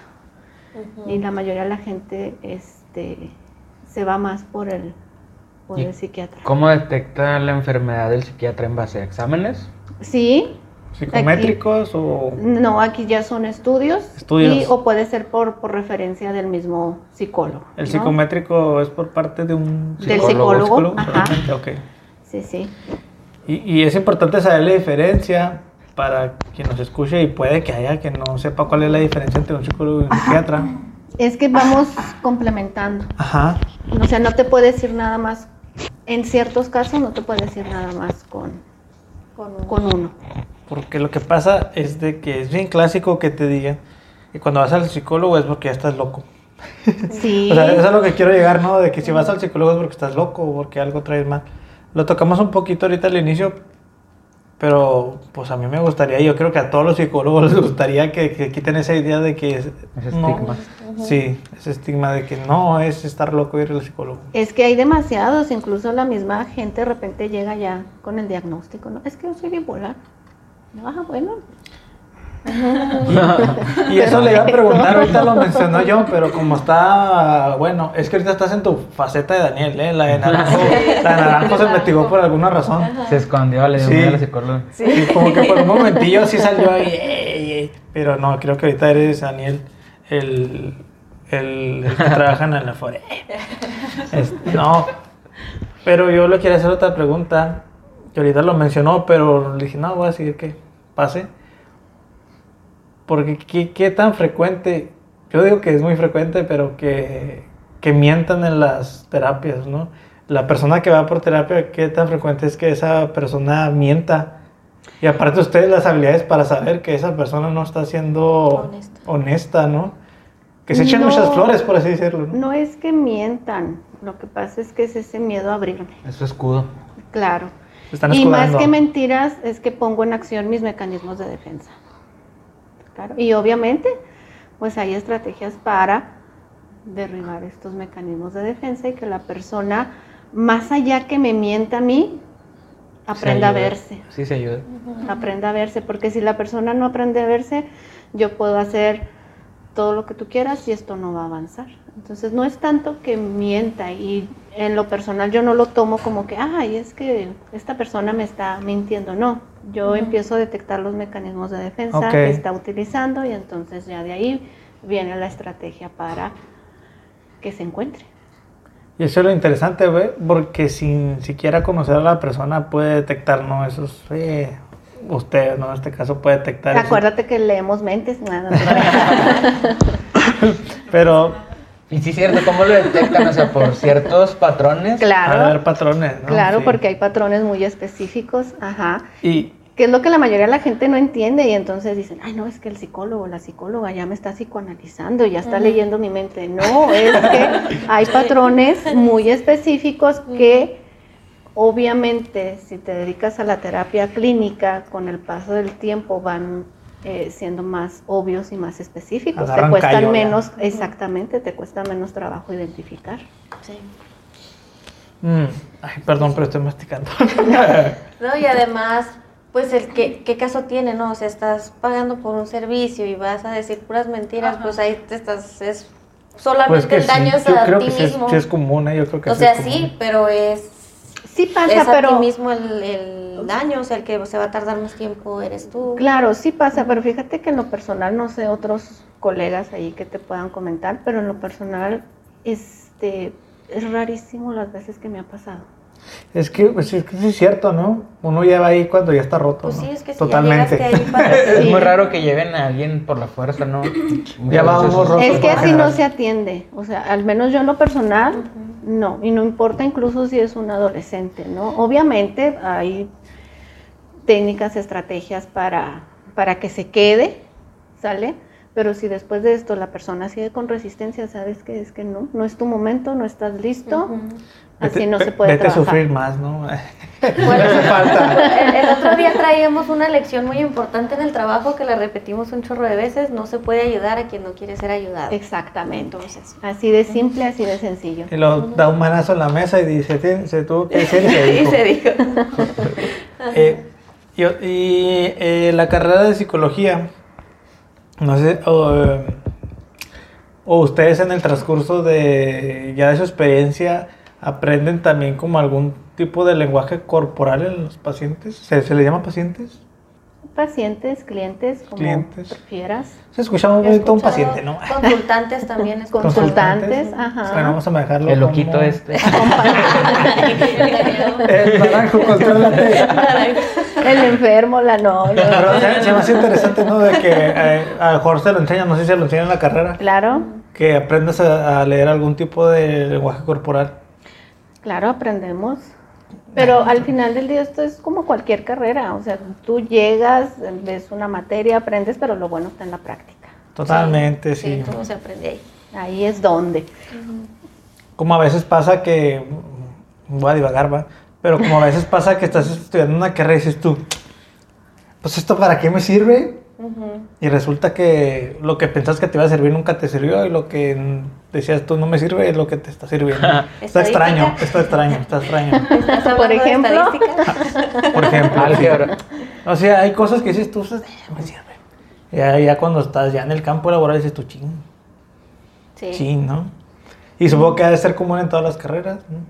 Sí, claro, y, en- y no necesariamente en las carreras desde que entramos a la escuela, o sea, hay cosas que son básicas y hay cosas que jamás en la vida vamos a, a utilizar, pero eso ya sería entrar en otro tema que es nuestro sistema educativo Sí. tan Sí. decadente, Uh. ¿no? Sí. Y, y es que, como dijo al inicio, ¿qué, qué, qué tema íbamos a abordar y por dónde íbamos a ir? Porque esto se puede ir fácilmente hacia otro lado. A muchos. sí. A muchos, y es un tema que uh, está extenso, ¿no? Yo creo que por ahí debe haber unos que otros podcasts que nomás se traten de, de psicología. Eh, busqué y sí hay bastante, dije, órale, Sí. pues sí, es un mundo. Entonces, pues, ahorita se me olvidó pasar, eh, hacerle esa pregunta, se la quería hacer desde el inicio, pero pues se la voy a hacer ahorita. ¿Cuántos años tiene usted ya dedicada a la psicología? Así que usted más o menos tenga una... Ejerciendo. Ejerciendo, ahorita mencionó que tenía 10 años trabajando con las mujeres. Eh, yo ejercí en el 2008 y desde entonces, La rodillita. échale, ¿cuántos son? Tenemos, 12, 13 años. no sé, Sí, ¿no? Más o menos. Más o menos. 13, ¿no? Sí, Pues soy malísimo para las matemáticas. Yo no vale seguir a corriente. pues no Sin sé. 13. Soy malísimo, Tú, pero... tú contesta como yo, por algo soy psicóloga, tú di por algo soy biólogo. Las matemáticas no es lo, Sí. no es lo fuerte. No. Este, sí, yo ejercí en el, dos- eh, egresé, perdón, en el 2008 y desde entonces este, me dediqué por completo a la, a la psicología clínica. Interesante, no, pues sí, ya llevamos años recorridos. Yo tengo una duda un poco fuera de ahí. Este... Mi edad no la digo. no, no, no. ¿Y qué edad Yo quería preguntar que si es cierto eso que em, en que estamos base... locos, sí, también. No, en base a la escritura o la firma de una persona puedes así como que más o menos eh, saber qué onda con él. Le llaman creo grafología o algo así. Eh, pues es que eso es una rama total y completamente aparte.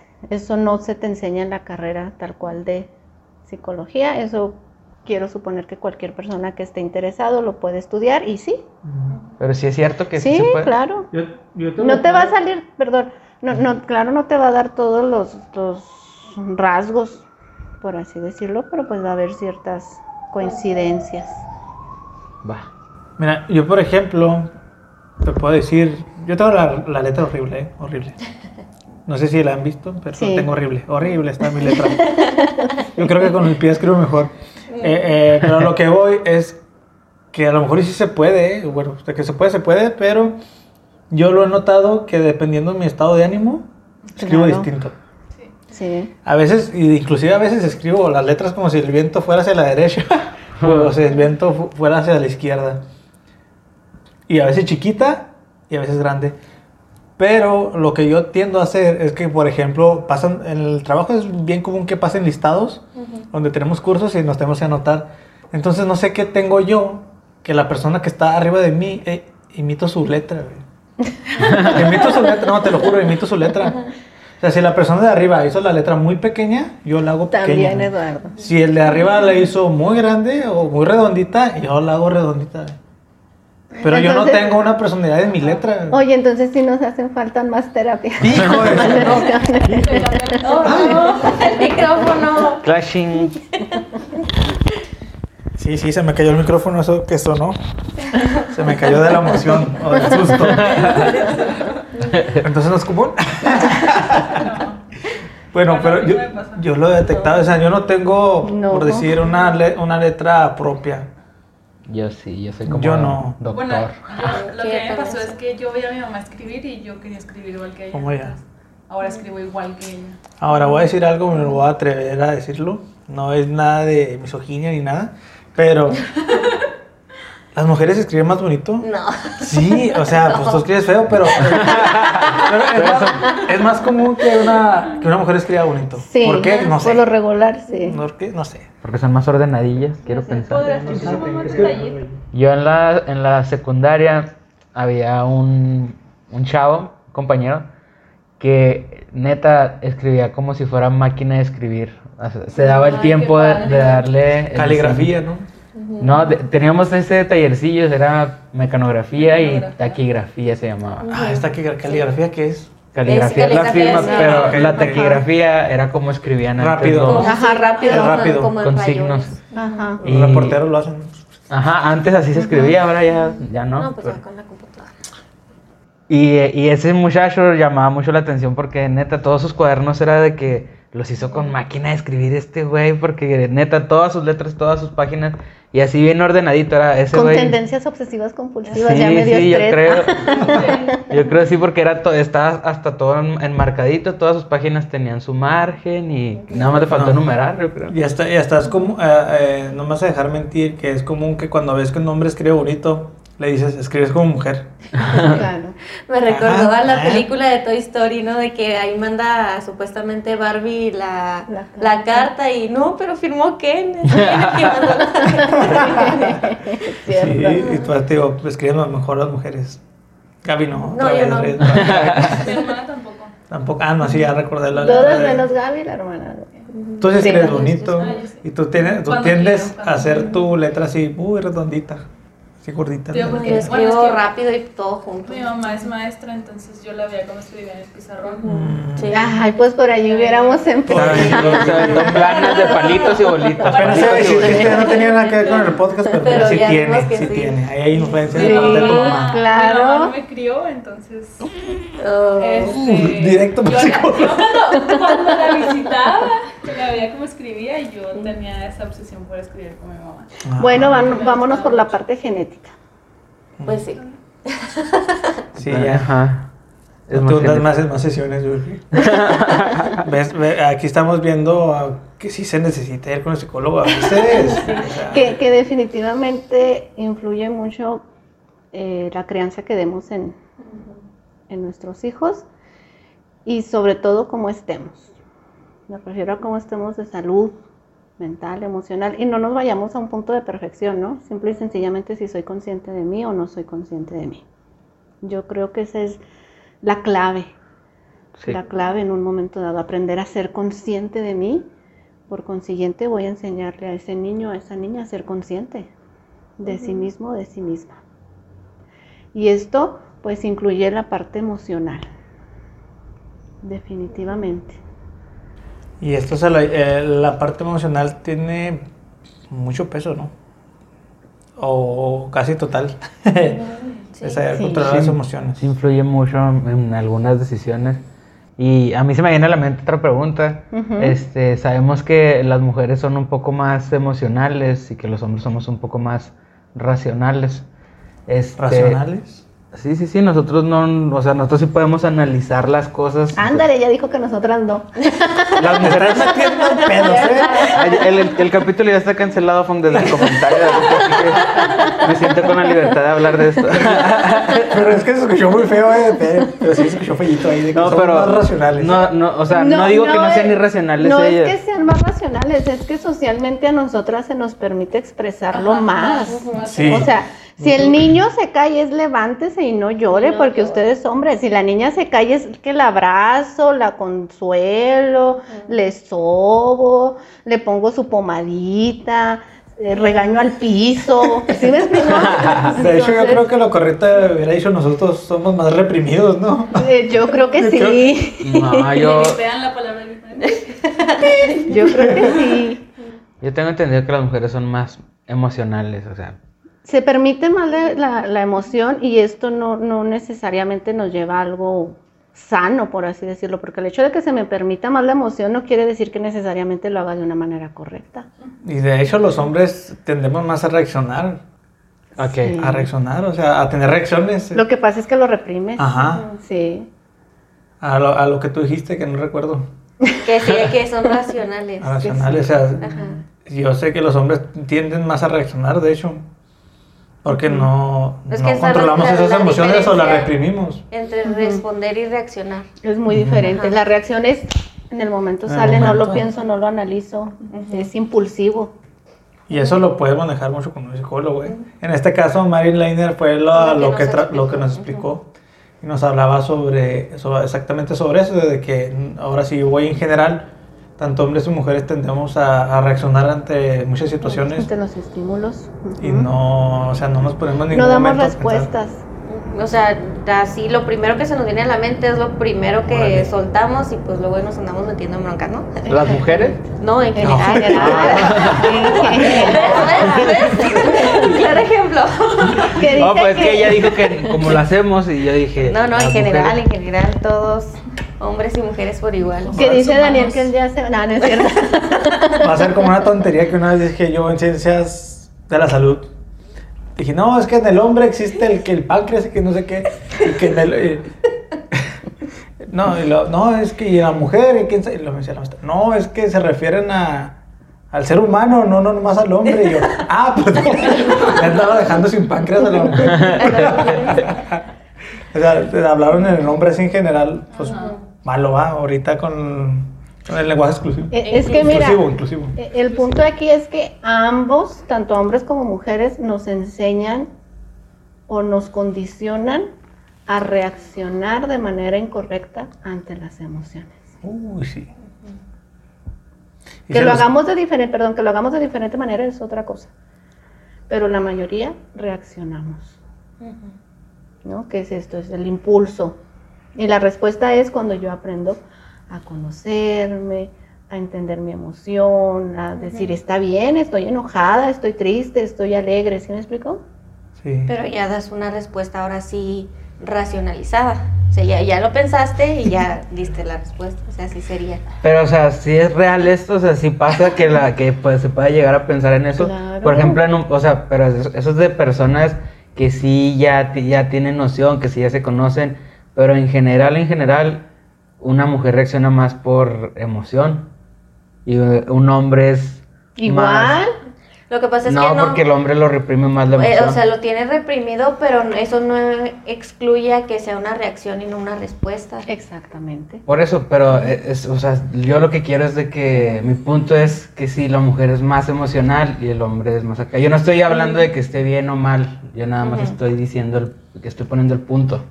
Sí, pues, Es que eh, se el punto permite. sería ese, que a nosotras se nos permite más expresar la emoción que a ustedes como varones.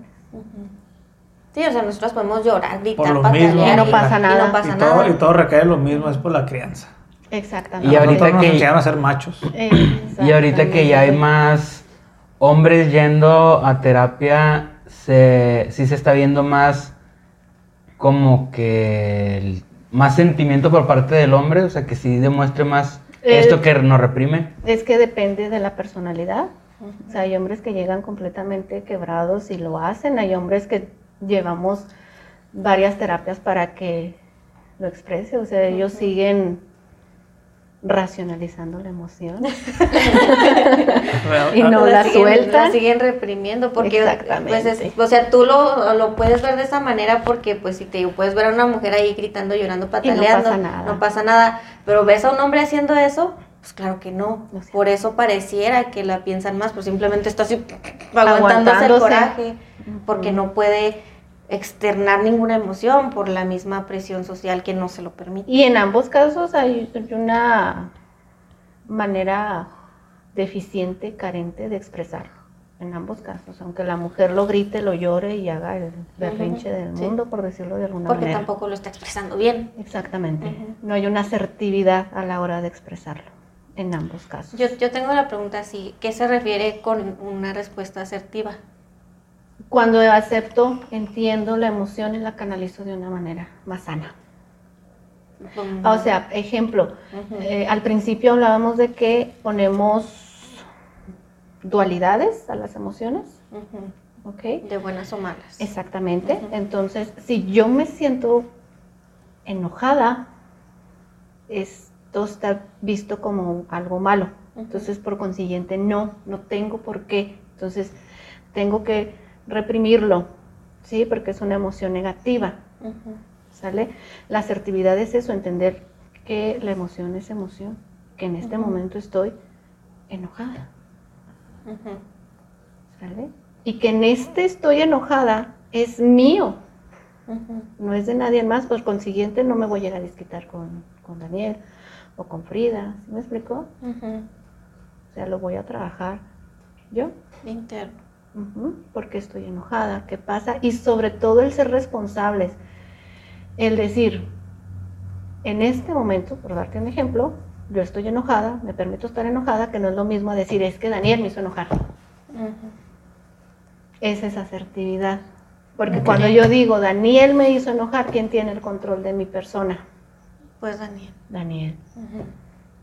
Cuando yo digo, me voy a permitir sentirme enojada porque me molestan las conductas de Daniel, no es personal. Estoy dando un ejemplo. Las palabras de Daniel. este es mío. Y por consiguiente yo decido cuánto tiempo dura, cómo lo expreso, ¿sí me explico? Sí. Es parte de responsabilidad, eso le llamaríamos este, asertividad. ¿Sale?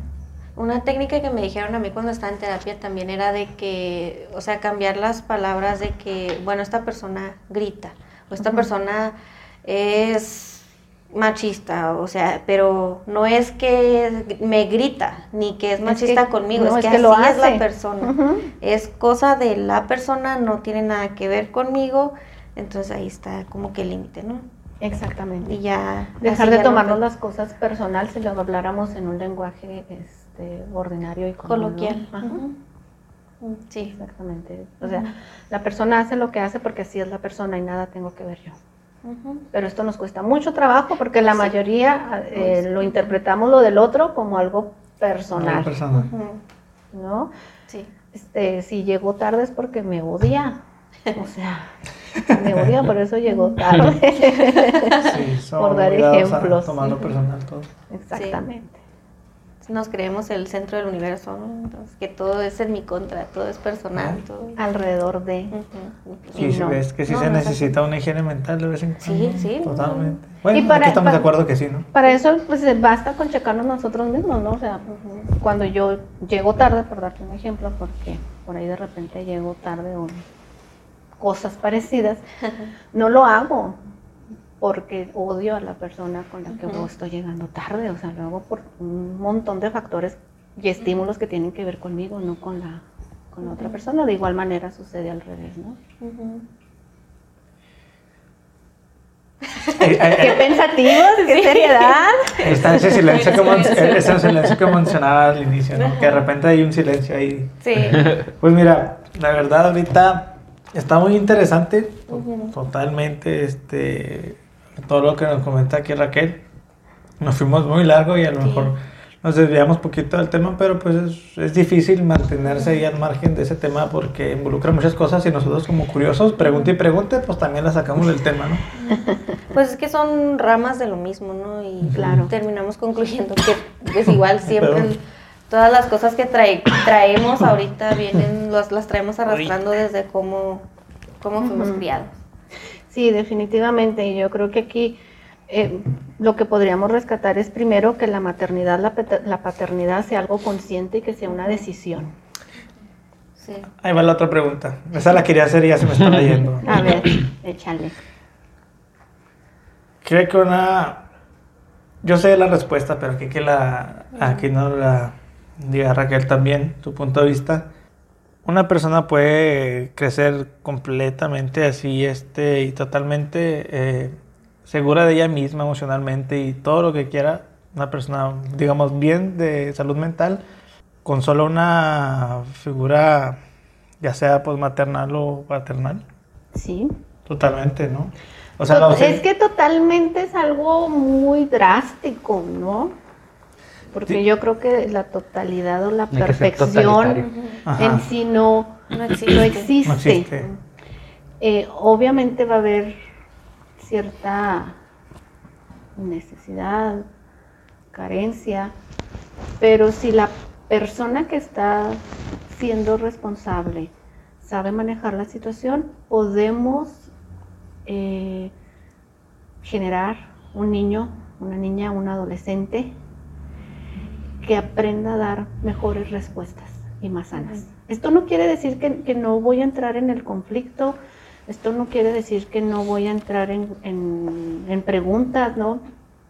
Quiero eh, suponer que lo que tú estás preguntando, por ejemplo, esos niños que crecen nada más con mamá O con papá. o con papá, que en la mayoría de los casos es con mamá, que no excluimos al hombre, y ahorita también empieza a existir esa situación, más sin embargo, en su mayoría es nada más con, con mamá. Este sí, claro que sí, sí se puede hacer, pero para esto esa mamá o ese papá necesita también mucho trabajo previo para saber cómo llevar. Sí, porque tiene que La ocupar situación. los dos nichos, ¿no? El de mamá y papá. No Sí, es que- necesariamente que ocupes los dos nichos, es que aprendes a desempeñar el tuyo bien y enseñarle a ese niño cómo dar respuesta de cuando existe la falta de. Esa carencia de, de la figura Es que es paterna. interesante, ¿no? Y también tendrá que ver si la ausencia del papá se va en, en mitad del camino, ¿no? Digamos que en la mitad del desarrollo de la adolescencia o de la niñez del niño se va. Es que volvemos a lo mismo, es la responsabilidad que tengas tú como adulto con respecto a, ¿no? Ujú. Puede ser por muchas situaciones, puede ser, por ejemplo, en cuestión, en casos ya drásticos, no sé, alguno de los dos falleció, Ajá. Entonces pues ahí va a haber una ausencia total completamente. Puede ser un divorcio, que es lo más común, pero, insisto, aquí depende de cómo esté yo y de lo responsable que sea yo en un momento dado en referencia a ese niño y a esa niña. Y, y es que yo me pongo a, yo lo digo porque me pongo a pensar en este caso de que el papá o se divorcien o que fallezca en este caso, eh, la persona quien se quede con el niño o los niños, es un trabajo Es un trabajo muy pesado. pues, súper pesado porque todavía lidias con ese separamiento o con esa pérdida y luego todavía no, no sé cómo decir, mostrar esa, esa debilidad o vulnerabilidad con tus hijos, ¿no? O sea, ¿cómo lo vas a, a Fíjate manejar? O sea, ¿qué- qué- qué- quién- ¿a quién lo preparan para eso? O sea, es algo bien complicado. Fíjate que vámonos al, al caso específico de, de los divorcios. Sí. Y porque es algo muy común y yo en terapia lo veo constantemente. ¿ok? Dentro de esta ignorancia que hablábamos al principio, eh, tenemos la idea de que si yo ya no soy compatible con mi pareja, es suficiente ir a firmar un acta de divorcio y que ya con eso resolví. Y no es cierto, porque aunque yo firme esa acta de divorcio, yo sigo teniendo los mismos problemas con esa persona, aunque ya no vivamos juntos. Incluso se acumulan otros más. ¿Sí? Entonces, aquí lo ideal es que si yo siento que ya no estoy en compatibilidad con mi pareja, por lo que tú quieras, lo ideal es que se vaya a terapia. ¿Sale? Cómo manejarlo del divorcio y cómo manejarlo con los hijos. Y entender que me estoy divorciando de la persona, no de los hijos, que esto es algo muy, muy recurrente. ¿Sale? Y que mis hijos nada tienen que ver con esto porque luego también se utilizan mucho a los hijos para manipular, para chantajear a la otra persona. ¿Sale? Entonces aquí, ¿qué es lo más sano? Eso, número uno, entender que este proceso requiere de esta ayuda psicológica y ayudarle a ese niño, a esa niña a expresar lo que siente. No minimizar o no descalificar sus emociones. Y entender que por más gordo o más gorda que me caiga ese hombre o esa mujer de la que me estoy divorciando, es el papá, es la mamá de mis hijos y que es una percepción completamente diferente a la que tengo yo. Y que por consiguiente no es sano que yo me ponga a hablar del tóxico desgraciado que me arruinó la vida en frente de mis Perro hijos. maldito. Exactamente. Y al mes juntos de nuevo, híjole.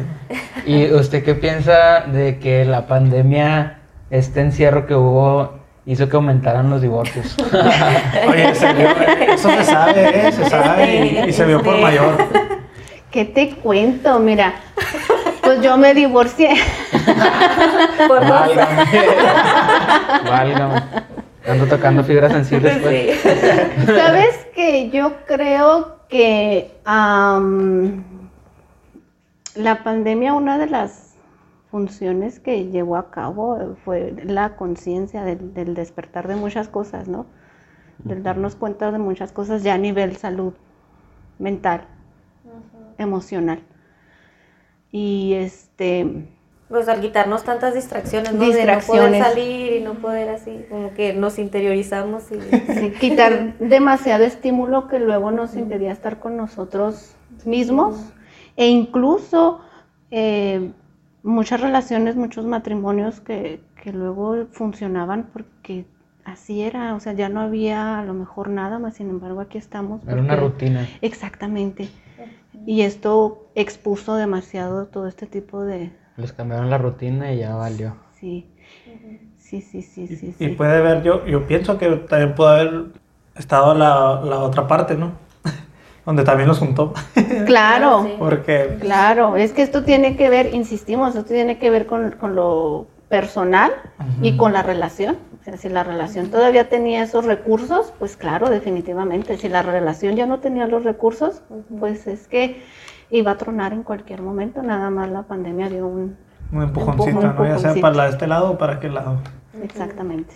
Porque pues supongo que había familias de que a lo mejor no sabían tanto porque el papá o la mamá siempre estaban trabajando y ahora que se hicieron su home office pues tuvieron tiempo de calidad, ¿no? Juntos y... Y se dieron cuenta que no se aguantaban. No, también. O, o sea, tío, pueden, las pueden estar las dos, las dos corrientes Pero por ahí. fíjate que ahí al final lo importante es checarme yo, ¿no? O sea, decir, ya no aguanto a tal o cual persona o X sea o no sea de mi familia, pues checarme yo, qué está pasando ¿Por qué? conmigo exactamente. Ya ven, vayan a terapia. Ir a terapia no es sentirse o demostrarse vulnerable. ¿eh? No es estar loco. Al estar contrario. Loco, ni estar loco. Normalicemos ir al psicólogo. Yo pienso que lo primero que uno piensa es en qué van a decir de mí. Eso es lo, una de las primeras cosas que yo creo. La segunda es que, como dicen, pues nos mostramos vulnerables, ¿no? Al ir con el psicólogo. A veces es como decir, ya perdí, ¿no? Para un hombre, y en mi caso fue algo difícil porque uno, no voy a generalizar, pero en mi caso eh, yo sí fue así como que es que yo puedo con esto, porque voy a ir, si yo lo puedo manejar, yo lo puedo controlar. Oye, hasta que pero se te sale de las fíjate manos, que, ¿eh? que aquí la que va a preguntar soy yo. Chan, chan, chan. Este. Música dramática, estábamos con ustedes. Muchas gracias. Esto fue. Eh, fíjate, porque dentro de estos mitos o dentro de estas creencias falsas que tenemos con el psicólogo, una de ellas es, yo hombre no voy a ir a atenderme si es que lo necesito y si es que llego a ese grado de exageración con una mujer. Porque me ha pasado, ¿eh? Me ha pasado. Entonces, eh, eh, por ejemplo, en tu caso, ¿por qué sí quedarte con, con una mujer? Porque no sé si a ti te di también la opción de hay un grupo de hombres que trabajas, porque Ah, luego no. llegan mucho. No, ah, ok. No. Bueno, Por eso. Na- na- naturalmente, yo en mi vida he sido mucho más apegado a las mujeres. ok. O sea, no sé. eh, o sea, no elegí esta vez. O sea, simplemente me recomendaron y fui. O sea, no discriminé si fuera hombre o mujer. Pero no sé por qué yo siempre las mujeres he encontrado como que un... Más una- confianza Más abrir. confianza. Porque, porque los hombres te van a decir. Sí, por el estigma. Tal vez, tal Por el vez sí. estigma que hay. Y entonces eh, tú sabes y tú también sabes que casi todas mis amistades más cercanas son, son mujeres, o sea, Es que sabes que dentro de estos mitos y estas creencias que la gente tiene, es que voy con el psicólogo a que me dé consejos. Eh, muchos hombres tienen esta idea, ¿no? De, no voy a ir con una mujer a terapia porque no me va a A qué entender, hacer, ¿no? Ah, no me bueno. va a entender como un hombre. Ah, ok. ¿Sí me explico? O sea, dentro de estas ideas que, que tenemos. Sí, pues es que igual no tengo así tan ideas tan, no, no sé, machistas se Sí, pues no, Fong no es como que el concepto de hombre machista. Pues, en toda su vida me imagino que también fuiste criado por alguien femenino. Sí, Fue sí. lo que más tuviste en tu vida. Sí, Pues entonces yo de hecho a las mucho. mujeres las respeto así bastante, ¿no? Les tengo un respeto, sí. No, no hablo mal de ellas ni nada, ni no discriminé en este caso, tampoco dije, ay, es una mujer, no. Interesante. Y qué bueno porque hay muchos caballeros que luego llegan con estas ideas ¿eh? y no regresan. O te dicen, sí, pásame el contacto de un psicólogo. Uh, uh, yeah. Y pues bueno, aquí tratamos Pues- de ayudar lo más que se pueda. Pues Raquel, nos fuimos tendido y largo en este Sí. episodio. Este, está muy interesante, la verdad. A mí me gustaría todavía seguirle. Eh, y eh, si nos permite igual este otra segunda invitación con otro tema, Otro está muy tema. interesante. Claro, adelante, ustedes Eh. propongan aquí nos destruimos juntos. y igual este pues agradecerle su tiempo, este, toda la información Ustedes. gratis que nos dio. Ay, ay, esta terapia gratis. Podcast terapéutico. Eh, Sí. sí, este, yo sabía que iba a estar muy interesante y sí lo es y, y pues no me queda otra más que agradecerle su tiempo y haber venido y darse el tiempo de estar aquí con nosotros.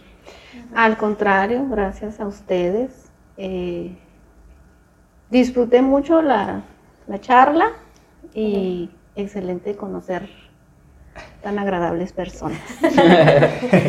Tan raritas, ay, Curiositos. curiositos, ¿no? Hombre, ya pobre. Yo, yo lo que me llevo de este podcast, que me- a mí me gustó mucho este podcast, es este, el, Compártelo. Ah, el hecho de que eh, pues es importante ¿no? el, el tema de las emociones tanto en hombres como en mujeres y eh, pues más que nada si sabemos que pues nadie nos enseña a reconocer estas emociones que son tan naturales en nosotros pero no las identificamos.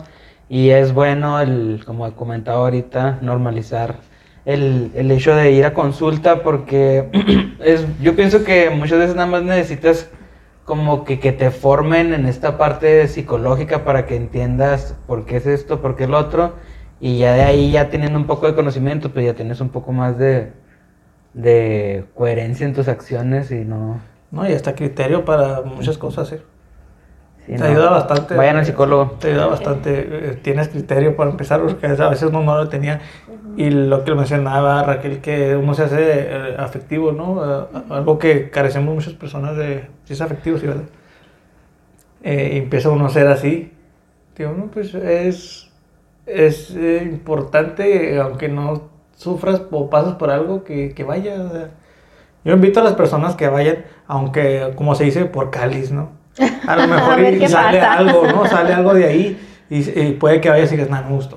Pero ya, pues ¿no? siempre traemos algo, o sea, yo pienso que no es necesario que pase. Porque no existe la perfección, por eso mismo, o sea. siempre Y, vaya, volvemos al punto original de todo esto. Todos, todos, sin excepción alguna, eh, fuimos educados con ciertas carencias emocionales. Entonces ya desde ahí es más que suficiente para decir voy a ir a terapia. Y una preguntilla, Raquel, ¿usted ha ido un psicólogo? Sí, claro. De hecho hoy fui en la mañana con mi terapeuta. Órale, qué Hoy tuve interesante. en la mañana. espejo este. Ya sé, ¿Cómo te sientes? ¿Cómo estás? Cálmate, que esas preguntas son de las más difíciles que me han hecho. ¿no? O sea, ¿Quién eres? ¿Quién eres? ¿Cómo te sientes? ¿Cómo te Yo me identificas? rompí la cabeza con Pues- esa pregunta. A mí me, siempre en la terapia en la que iba me preguntaban al final, ¿y cómo te vas?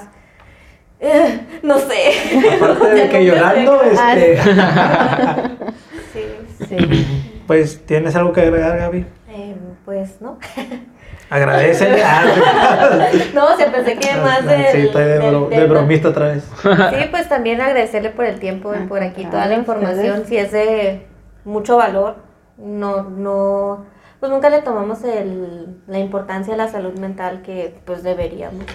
Entonces sí, pues es, el, es la moraleja, a lo mejor hasta le cambiamos el título al episodio que se llame "Ir- al psicólogo o algo. ¿Por qué? ¿Por qué Porque es importante ir al psicólogo. Ujú. Tú, Frida, tú, Brisela, algo que tengas que agregar. No estoy loco, no estoy loco. Fíjate, acerca el micrófono. No, pues nomás a Raquel, desde que yo la conocí me da mucha confianza, entonces qué bueno que esté aquí Gracias. con nosotros. Gracias, eso, es- eso gracias. que comentas es muy importante, ¿eh? que la persona con la que vas te dé Sí. Sí. Porque desde el primer día que fuimos fue así como que, ay, es que ella me generó confianza. Sí. Es muy importante pues que te genere esa confianza porque si, no sé, a veces los puedes notar muy agresivos o "Ay, me está atacando, ¿no? O a veces uno piensa con la idea de que uno nomás va a hablar y ellos están a escuchar. Y no es cierto, o sea, cuando es así Sí. recíproco está chido. Y cuando conoces a Raquel dices, chin, esta mujer cómo habla, que ahora se va a callar. No, es que esa es la La parte. terapia soy yo. Sí, es es una parte que a mí me ha gustado en lo personal de la terapia, ¿no? Que también viene un feedback de lo que tú estás diciendo, no nomás es así como que le vomitas todo y, ah, ok, sí estás loco. Muy bien. Y, con eso, ¿cómo te Nos sientes? vemos en una semana. Sí. Tú, No, bueno, y más que nada a mí porque me da mucha vergüenza hablar con gente nueva. Y pues a Gaby casi no le hablo, ya tengo un chorro que, no la, que la veo. Yo vive aquí con nosotros y le digo tres no le palabras hablo. al día y yo creo.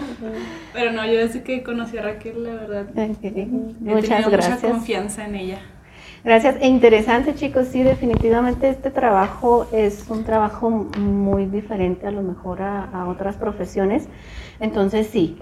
Sí, sí, sí, que ustedes se sientan a gusto con esa persona con la que van, que ustedes se sientan en confianza, que ustedes se sientan relajados. Obviamente, eh, dentro del proceso pues va a haber cosas no agradables, sí. va a haber cosas que no nos va a gustar, pero es parte del proceso, pero que aún así tú te sientas acogido por, por la persona con la que te está acompañando, eso es bien importante. Si tú estás en un proceso terapéutico y te preguntan, oye, ¿cómo se llama tu psicólogo, tu psicóloga? y no te acuerdas, Pues empieza con R, pero... quién sabe. este, pues sí, considéralo, ¿no? Porque me ha pasado, me ha pasado luego que llega gente, me dice, es que yo ya había ido a terapia antes. Ah, ok, ¿cuántas sesiones? Fui como, no sé, ¿qué les gusta? Cuatro meses. Ay, excelente. Este, oye, ¿recuerdas con quién fuiste? Yo no pregunto a la mayoría de las veces directamente con quién, de hecho no, no me gusta que me digan, pero yo sí pregunto, ¿recuerdas? O sea, no me digas, pero ¿recuerdas con quién fuiste? Mm, No, fíjense, nomás me acuerdo que estaba por allá. Entonces, pues esto es muy, muy importante porque el trabajo que aquí se hace es un trabajo complicado, difícil, muy confrontativo. Entonces tienes que sentirte eh, ahora sí que acogido y acompañado por la persona que te va, valga la redundancia, a acompañar en el proceso. Y sí. Y bueno, este, ya, aparte de, los agradecimientos, eh, gente que nos escucha, por pues la mayoría es de aquí de Ciudad Juárez, si nos escuchan hay unos que otros de otros lados. Pero para quien escuche el podcast y bueno, el episodio y esté interesado en contactarla, ¿usted dónde la pueden encontrar? ¿Su número telefónico o algo así? Si gusta, ¿verdad? En dado caso, su página. Mira, tenemos por ahí una página hace poquito que se realizó. No soy buena con esto de las redes sociales y demás, la verdad es que no es lo. Es que nos consume. ¿eh? La otra vez hablábamos de eso, de que la tecnología nos va consumiendo. ¿eh? De repente parecen cosas que, ¿y eso cómo se usa? Sí, sí, pero por allí este, tenemos una página que se llama eh, Salud Mental para la Familia. ¿Sale? Eh, mi Facebook es psicóloga Raquel Pérez. Okay. O mi número de teléfono que ya al final pues es muy público. es este, la de aquí de Ciudad Juárez, 656-316-3164. Muy bien. Y yo estoy seguro que por ahí alguien se nos va a acercar. ¿eh? Yo también estoy loco. Bienvenido. Escuché tu podcast y me considero loco, puedo ir con Raquel. Pues sí. entonces, ¿no? ¿algo que desea agregar? Pues nada más darles las gracias por la invitación y sobre todo por eh, hacer este espacio en referencia a la salud mental. Aquí de alguna u otra manera tocamos diferentes puntos, creo que estuvo eh, interesante y padre, que tocamos diferentes situaciones y todo nos lleva a lo mismo, ¿no? La salud mental, que es algo que, insisto, aún no tenemos la, la conciencia y qué padre que existan estos espacios. Muchas gracias, chicos. Gracias a usted. Y pues si nos permite de nuevo hacer otra invitación y si nos gustaría sugerir un tema, nosotros con gusto también lo podemos aceptar. Estamos abiertos a cualquier tema. Este podcast tratamos de todo. De todo. Entonces, no nomás, de repente estamos hablando de, de Satanás, del chamuco, y al siguiente día estamos hablando de Sí, o, este... Del origen de la vida. Sí, somos muy diversos, ajá, entonces... Conspiraciones, así como las mascotas, no, tenemos de todo, abejas. Entonces sí, entonces ya si usted nos quiere sugerir un tema, pues estamos abiertos a... Que diga usted, yo quiero hablar sobre este tema, pues adelante, con confianza. Eh, adelante, adelante, yo creo que hay mucho de qué hablar en un momento dado cuando estamos hablando de, salud mental. Y claro, las veces que ustedes gusten, nos organizamos. Y con, todo gusto, con todo gusto lo, lo hacemos. Perfecto. Entonces, Gaby, entrate tus redes sociales y el ending. Bien, pues en redes sociales recuerden que estamos en Facebook, Instagram, ya tenemos TikTok, estamos en TikTok. Modernos los chaburrucos estos. Eh, estamos como Heresiarcas del Edén eh, y para escucharnos puede ser en Spotify y YouTube, Anchor, Apple Podcast, Google Podcast. Y pues eso sería todo. Esto fue Heresiarcas del Edén. Nos vemos el próximo episodio. Adiós. Bye. Bye.